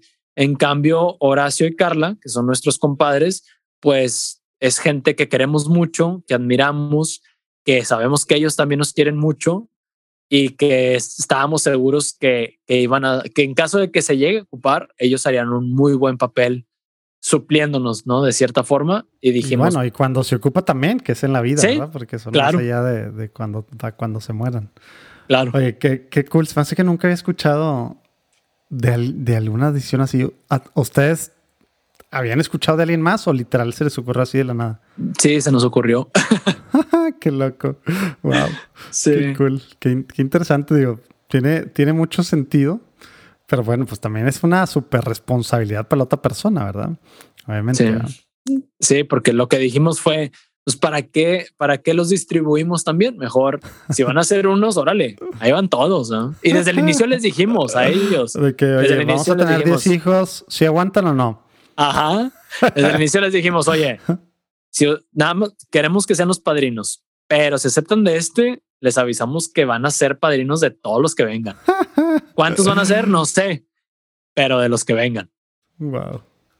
Qué loco, qué cool. Uh -huh. Oye, y entonces testigos acá está y ahora platícanos, plat digo, allá abajo también viene, viene el, el, link para que lo escuchen pues, en donde quieran, su plataforma favorita. ¿Tienen también página? Sí, testigos.mx. Bueno, abajo, abajo, sí, abajo viene, bueno, ahí está testigos MX y todos ahí abajo también tiene viene la página y bueno, también todas las redes, todas las cosas que hemos platicado ahí, aquí, ahí, ahí van a salir también ahí abajo. Y aparte, estás empezando un nuevo trabajo en el mundo católico. Platícanos un poquito, un poquito qué rollo con esta nueva aventura para ir cerrando. Sí, acabo de empezar a tomar la posición de director eh, en Evangelización Activa, que pues es una, ¿cómo podría decir? Una agencia de medios digitales católico que se dedica pues a crear contenido de formación para, para líderes cristianos. ¿no? Órale, lo pusiste muy, muy, con, muy conciso. Y, y es que justamente vamos a poner los show notes ahí abajo. En, digo, en los show notes vamos a poner ahí el, el, link a la platicada que tuvimos, pues no sé, se me hace que 2019 con el padre Ernesto María Caro, eh, pues fundador de, de, Evangelización Activa, ¿no? Que pues bueno, entramos a detalle muchas cosas. Empezamos así medio turbulenta la, la entrevista y luego ya, ya se puso bien la cosa. Oye, y entonces eres director de Evangelización Activa, porque tiene como siete, ocho cosas que ha fundado. Evangelización sí. Activa es una de las siete, es, la, es la, el paraguas de las, de las siete. ¿Cómo, cómo entra dentro de todas las cosas que, que empezó el padre? No, ahorita se está, es, justamente están empezando a, a, pues a, vamos a decir que ya había una cierta estructura, simplemente está, se le está dando orden a todo, pero, pero no, lo que se está haciendo es como, vamos a decir, como un, como un holding que se llama ITE, y este ah, sí. IT es el que va a cobijar. Lleva como sí una, toda... un par de años con esa idea del padre, ¿no? Sí, pero ya, ya, ya está tomando ya bastante forma. Sí, ya. Entonces. ¿Y, ¿Y, tú eres el que va a apuntalar esa estrategia o qué? No, yo estoy, yo estoy agarrando evangelización activa en específico. Haz de cuenta que debajo ah, del ya, IT ya. está evangelización activa, el colegio Arge. O sea, este... hay, un, hay un director del IT. Hay un director del IT, exactamente. Órale, y órale. un consejo y, y, todo esto. Órale, órale. Sí. Nice. Y evangelización activa, estás apenas ahí mojándote los pies en el agua, pero ¿qué, qué ves ahorita de, de, tus retos, de cosas que estás aprendiendo y que, tú, que te emocionan para adelante en lo que viene? Y que puede esperar la gente. También vamos a poner ahí abajo, pues obviamente los links y, y demás a las mm -hmm. diferentes cosas, pero, pero ¿qué te emociona de estar entrándole a este tema? Pues me emociona mucho el, Ay, justamente hoy en la mañana, hoy en la mañana o ayer, tengo, me estoy agarrando esta costumbre de escribir, no has escuchado de los morning pages, ¿no? De, de agarrarte en las mañanas a escribir. Sí, y estaba claro. escribiendo, reflexionando de, de, de, cómo las cosas de alguna forma se han ido conectando en mi vida. Y que en el 2019, cuando me empecé a meter a este tema de medios digitales y podcast y entender las redes sociales y entender comportamientos de consumidores, este, y todo este tema que es muy, muy amplio, jamás imaginé que fuera porque de cierta forma era una preparación para terminar aquí. Entonces, en aquellos momentos recuerdo que una ejaculatoria que adopté muchísimo era la, una ejaculatoria de San Agustín, que la que dice, Señor, dame lo que me pides y pídeme lo que quieras, ¿no? Entonces, eso es algo que me emociona mucho, me emociona mucho el, el poder ir entendiendo cómo todo, todo converge en un plan divino, ¿no? Entonces me emociona mucho cómo el padre pues ya ha construido algo con evangelización activa que definitivamente necesita ciertos cambiecitos, ciertos ajustes, retoques, este, renovar ciertas cosas, definir direcciones y demás. Pero me emociona mucho que es algo que, que de cierta forma ya está semi consolidado y solo necesita un empuje, un empuje, ¿no? Entonces eso es en lo que en lo que estamos trabajando, estamos tratando de, de discernir cuál es el camino que debe tomar evangelización activa, qué tipos de contenidos debemos de crear, este, hacia quién específicamente vamos a ir dirigidos, porque definitivamente, digo, la, podemos decir que los católicos somos un nicho, pero creo que tenemos que ir más todavía a fondo de a qué tipo de católicos nos queremos dirigir y todo esto, ¿no? qué, intereses tienen. Entonces, eso es algo que, me emociona mucho. Y, esa parte, pues es algo que necesitamos hacer sí o sí ahora, porque bueno, pues estamos según nosotros queriendo llegar a todos y al final, pues no, ¿verdad? no le pegamos a nadie. es muy claro cómo hay que empezar para empezar segmentando, pero bueno, teniendo bien claros nuestros, nuestros objetivos, pues con las diferentes audiencias y toda esta parte que a veces no, a veces, pues es la que predomina tristemente. Digo, lo hemos platicado aquí muchas veces con, con varios de los invitados que están tratando de subir el nivel, de profesionalizar más lo que estamos haciendo. Pues es para el señor. ¿Por qué en una, en una empresa que su tema es lana para los, para los socios, ¿verdad? ¿Por qué haces planeación estratégica? ¿Por qué le entras a detalle a todas estas cosas y se le mete una lana en recursos, plataformas? toda esta parte para qué? Pues para garantizar, pues bueno, no se garantiza, pero al menos para subir el porcentaje, digamos, de éxito. Y acá, eh, pues es para Dios, ¿verdad? Ahí lo que me sobre. Ahí, va, ahí va saliendo. Ajá. Ahí lo que me sobre. Precisamente porque es para el Señor, ¿verdad? Debería ser lo mejor en todo el sentido, usando las mejores, lo, lo mejor que tenemos en todo el sentido, ¿verdad? Para hacerlo. Qué padre que, que estén, pues bueno, me queda claro eh, que el padre ha hecho pues demasiadísimas cosas y los frutos se ven en sus diferentes apostolados y qué padre que llega a esta etapa también en la que pues lleva un par de años ahí pues formalizando muchas de las de las cosas porque bueno pues también lo ha platicado él no pues él está tratando de agarrar otro papel no porque pues no no tiene el don que yo sepa el don de bilocación y estaba estaba en chino, ¿eh? o sea, está imposible tantas cosas porque se la bañó. Neta, quien no haya escuchado ese episodio, ahí abajo, dale, porque se pasó de lanza con todas las cosas que hace. ¿eh? O sea, claro que no había forma él de, de, andar innovando y haciendo las cosas así como debería de ser. Y aparte, pues bueno, pues va creciendo, ¿eh? No, padre, si estás escuchando esto, no estoy diciendo que estás viejo, pero, pero bueno, ya estás, ya estás, estás, en otra generación. sí, sí, sí. Y hay que entender pues los ciclos. Sí, exactamente. Y, qué bueno que pues lo está haciendo en este momento, ¿no? Y no, pues también cuando ya está más grande. Oye, pues tenemos que, tenemos que irnos. Eh, ya nos echamos una muy buena platicada, Hernando. Podría seguir platicando un poco más, pero tengo que empezar una junta con un padre que ya le atrasé, ya le atrasé, ya no le quiero volver a atrasar ahora por la platicada esta. Pero bueno, cualquiera que esté escuchando, pues ya sabes, ahí abajo vienen las ligas a, pues a las redes sociales de, Hernando, de, la pareja irreal, de testigos, de, bueno, ya que salga el juego, vamos a compartirlo. Y bueno, pues obviamente todo lo que está pasando con Evangelización Activa, que, esperemos ahí también que haya pues novedades, no nada más hacia adentro de organizarse y de tener más claridad en cosas, sino también ahí nos platicarás de, de qué novedades vienen después y, y bueno, pues nos encanta pues hacer iglesia y compartir las cosas padres que están pasando en la iglesia. Entonces, bueno, ojalá que, sepamos cuando, cuando salgan nuevas cosas o, las cosas que traen ahí eh, que quieren darle algún enfoque diferente, pues bueno, ahí nos, nos avisan para, para apoyar en la difusión. Y pues bueno, ahora sí, vámonos a, la, a la, sección de preguntas rápidas, súper cortito, digo súper al grano, que de repente no resulta tan al grano, pero te voy a hacer una preguntita. Por favor, una oración una palabra está muy complejo, pero una oración, lo que se te venga a la mente, Hernando. Ok.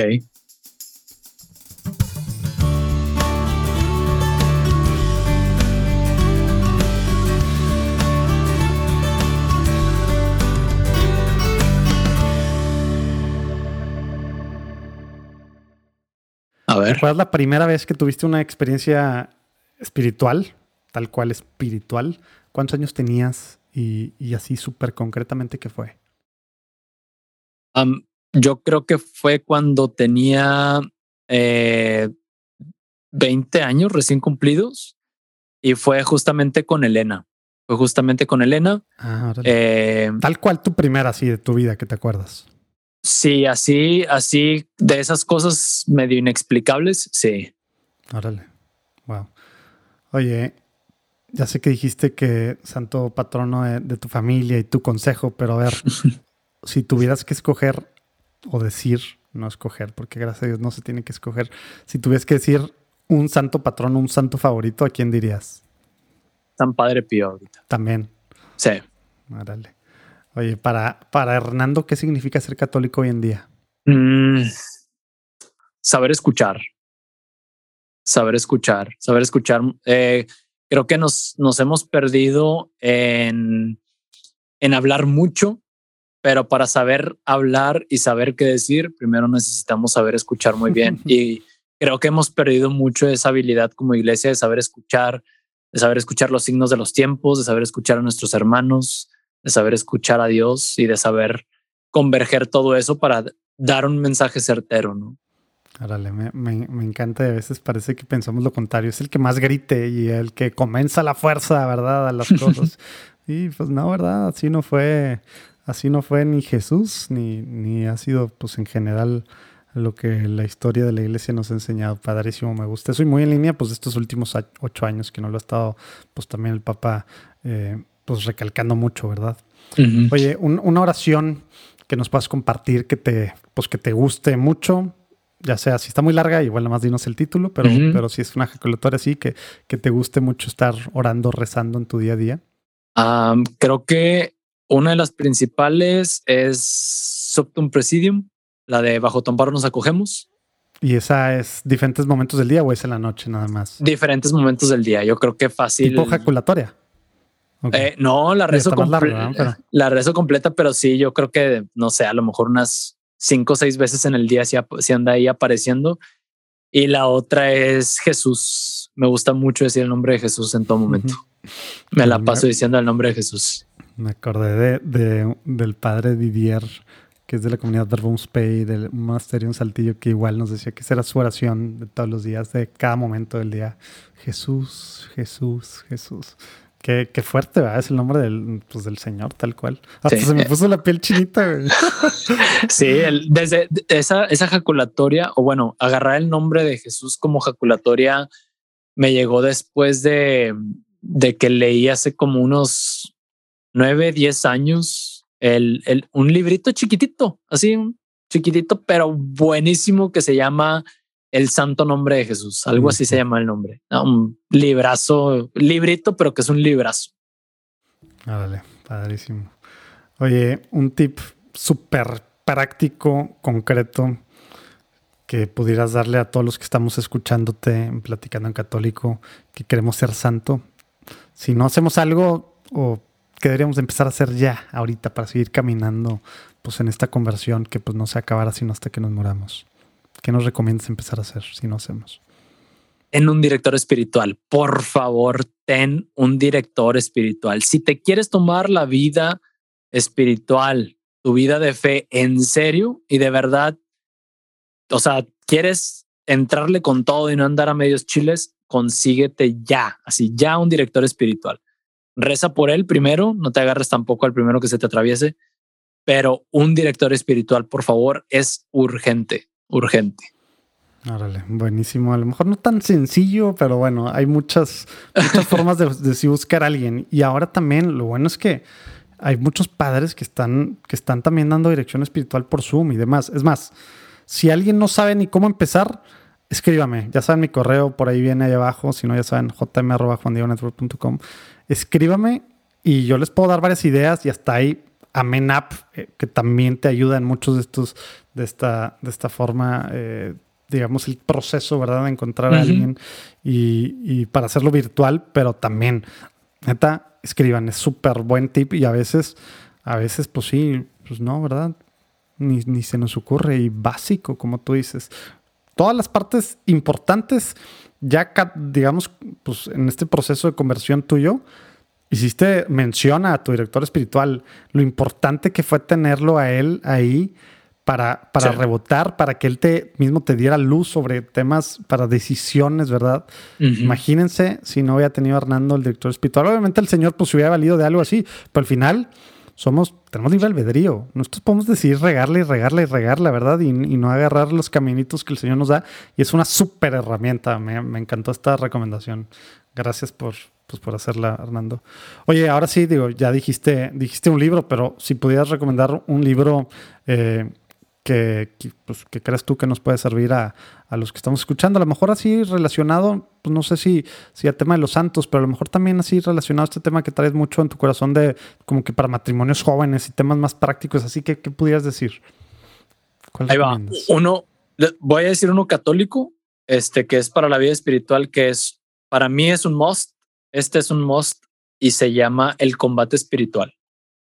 Ese libro es no, es, es, es, una joya, es una joya, es un libro que nunca va a morir y que nunca debe morir. Es, una joya ese libro y súper práctico, bien práctico y bien digerible. Ese para la vida espiritual. Y si hablamos de temas de parejas, eh, hay un libro buenísimo que se llama Las siete reglas de oro para vivir en pareja del doctor John Gottman. Es un, ese señor este, es un científico un científico del amor, así tal cual. Metía parejas a un laboratorio del amor, los estudiaba, los analizaba en todos los sentidos, lenguaje corporal, lenguaje verbal, lenguaje este, físico a través de los sentidos, les conectaba sensores, analizaba todos los datos posibles y de ahí sacó muchas conclusiones y ha podido predecir eh, divorcio con una certeza como del 91, 94%. Ese señor tiene todas las herramientas para ver una pareja y decir, si esos no hacen algo, en unos añitos van a estar divorciando. Es buenísimo. que, que, en esa clave, digo, ya para, según yo es 93, pero para los que se quedan con la duda, que nunca sé bien cómo, cómo decirlo en español, creo que es desprecio, pero no me gusta. Contempt es la palabra que usa. Cuando ve este tema del contempt, que es de que ya ni siquiera me peleo, ya tal, o sea, el rollo como una especie de apatía, desprecio, esa es la clave para el tema de divorcio, según Gottman. A mí no me ha gustado últimamente que, que, ya cambió en muchos sentidos, como que se está haciendo muy, eh, pues los últimos años, el tema de matrimonio ya es cualquier cosa, ¿verdad? Ajá. Y eso, eso no me encanta, pero relacionado a él, unos discípulos que son 100% católicos y tienen muchas cosas, Les y Leslie Parrott han agarrado mucho eso y también han seguido con, digo, haciendo muchos estudios ellos. Y, bueno, también puede ser bueno ahí en estos rollos. Leslie, Leslie Parrott, neta es otro rollo lo que están haciendo.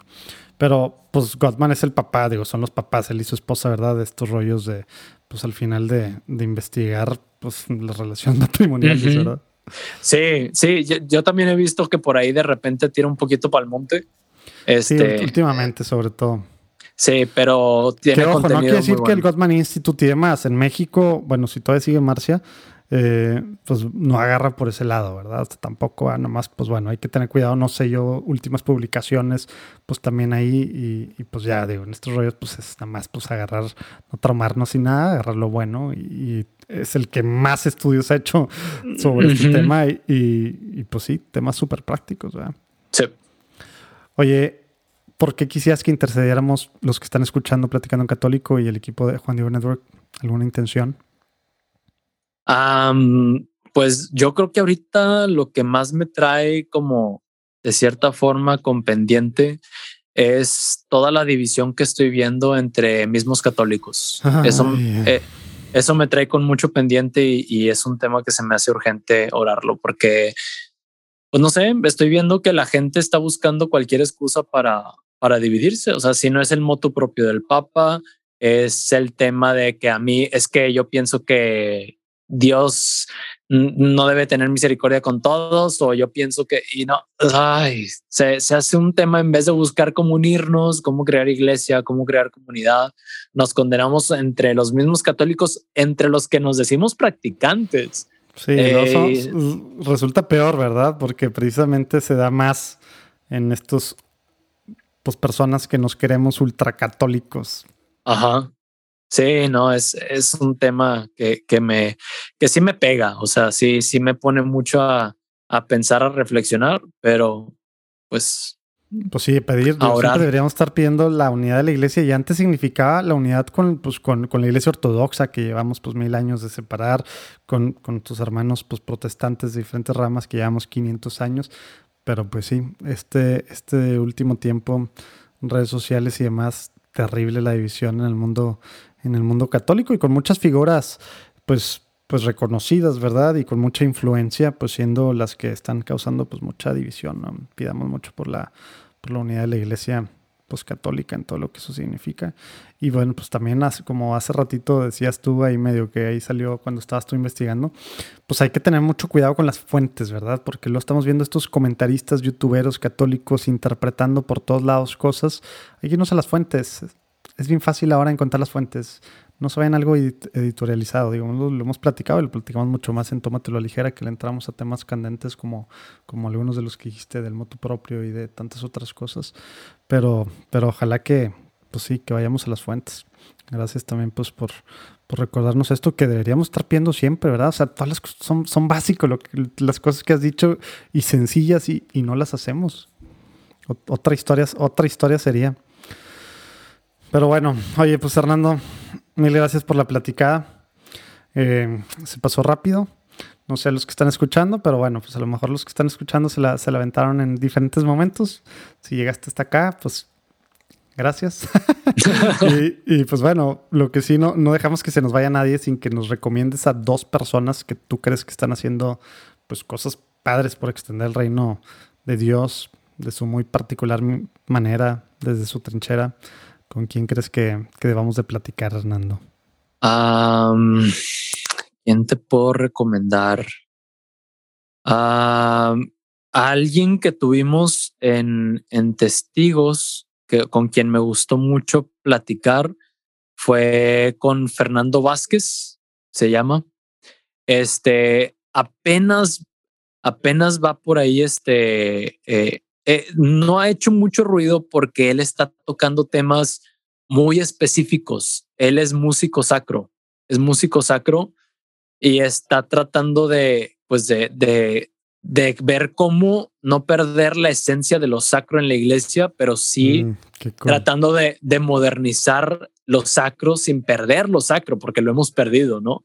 Entonces, con él se pueden tocar muchos temas de, todo esto de la música sacra. Yo, yo lo recomendaría mucho, mucho a él. Aparte, es un ex seminarista que sigue en el camino y la verdad, para mí, un, un ex seminarista con muchos años en el, en el seminario que después de salirse y después de muchos años sigue muy metido en el camino del Señor y haciendo cosas, es, para mí es una gran señal de alguien con una fe muy madura. Órale, qué cool. Si ya lo vi acá, fue un episodio de, de junio, el episodio 8. También lo vamos a poner ahí abajo, pero bueno, Fernando. Él. Voy tras, voy tras Team. Y. Ay, caray. Ah, mira, tuviste también a Fernanda Barreto. Nice. Ah, sí. Ah, Fernanda Barreto también estuvo por ahí. Clara, padre. Bueno, algunos de los que tienes los hemos tenido en algunos de los simposios. Pero aquí se me ah, genial. más al, al, padre Caro, al padre Borre, a Clara. Roy se me hace que nomás en simposios. Nice. ¿A quién más recomiendas? Digo, no tienen que ser de testigos, ¿verdad? Sí, sí, claro, claro. este, alguien más que te recomendaría. Ay, caray. Es que los que los que más se me ocurren son son de testigos. sí, ahí, tengo pendientes de hace mil años a Jorge, a Jorge Rincón. Eh, pues, ¿a quién más que tienes? Bueno, pues a Roy no, se me hace que nunca he estado aquí. Ha estado en otras cosas que hemos hecho. A Verónica, creo que tampoco he estado aquí. Bueno, no creo, no he estado aquí. Pero bueno, pues ahí vamos tras ustedes. Ahí luego, luego veremos qué rollo con, con, quién, con quién más. Pero Rando, te dejo ir. Gracias por, por tu tiempo, gracias por lo que has estado haciendo, tu testimonio, sobre todo temas de fe. Yo, como lo saben los que escuchan esto, pues desde que empezamos, no tengo nada de fe, sin oro todos los días valgo cacahuate, soy el hombre con menos fe del mundo. Y, con este rollo de aventarte y demás, yo que soy más testarudo y que más, más cabeza dura y me voy para el otro lado y, y así tipo, tal cual, tipo, tipo Jonás yéndome para el otro lado para que me escupa la ballena, así ha sido mucho de mi testimonio.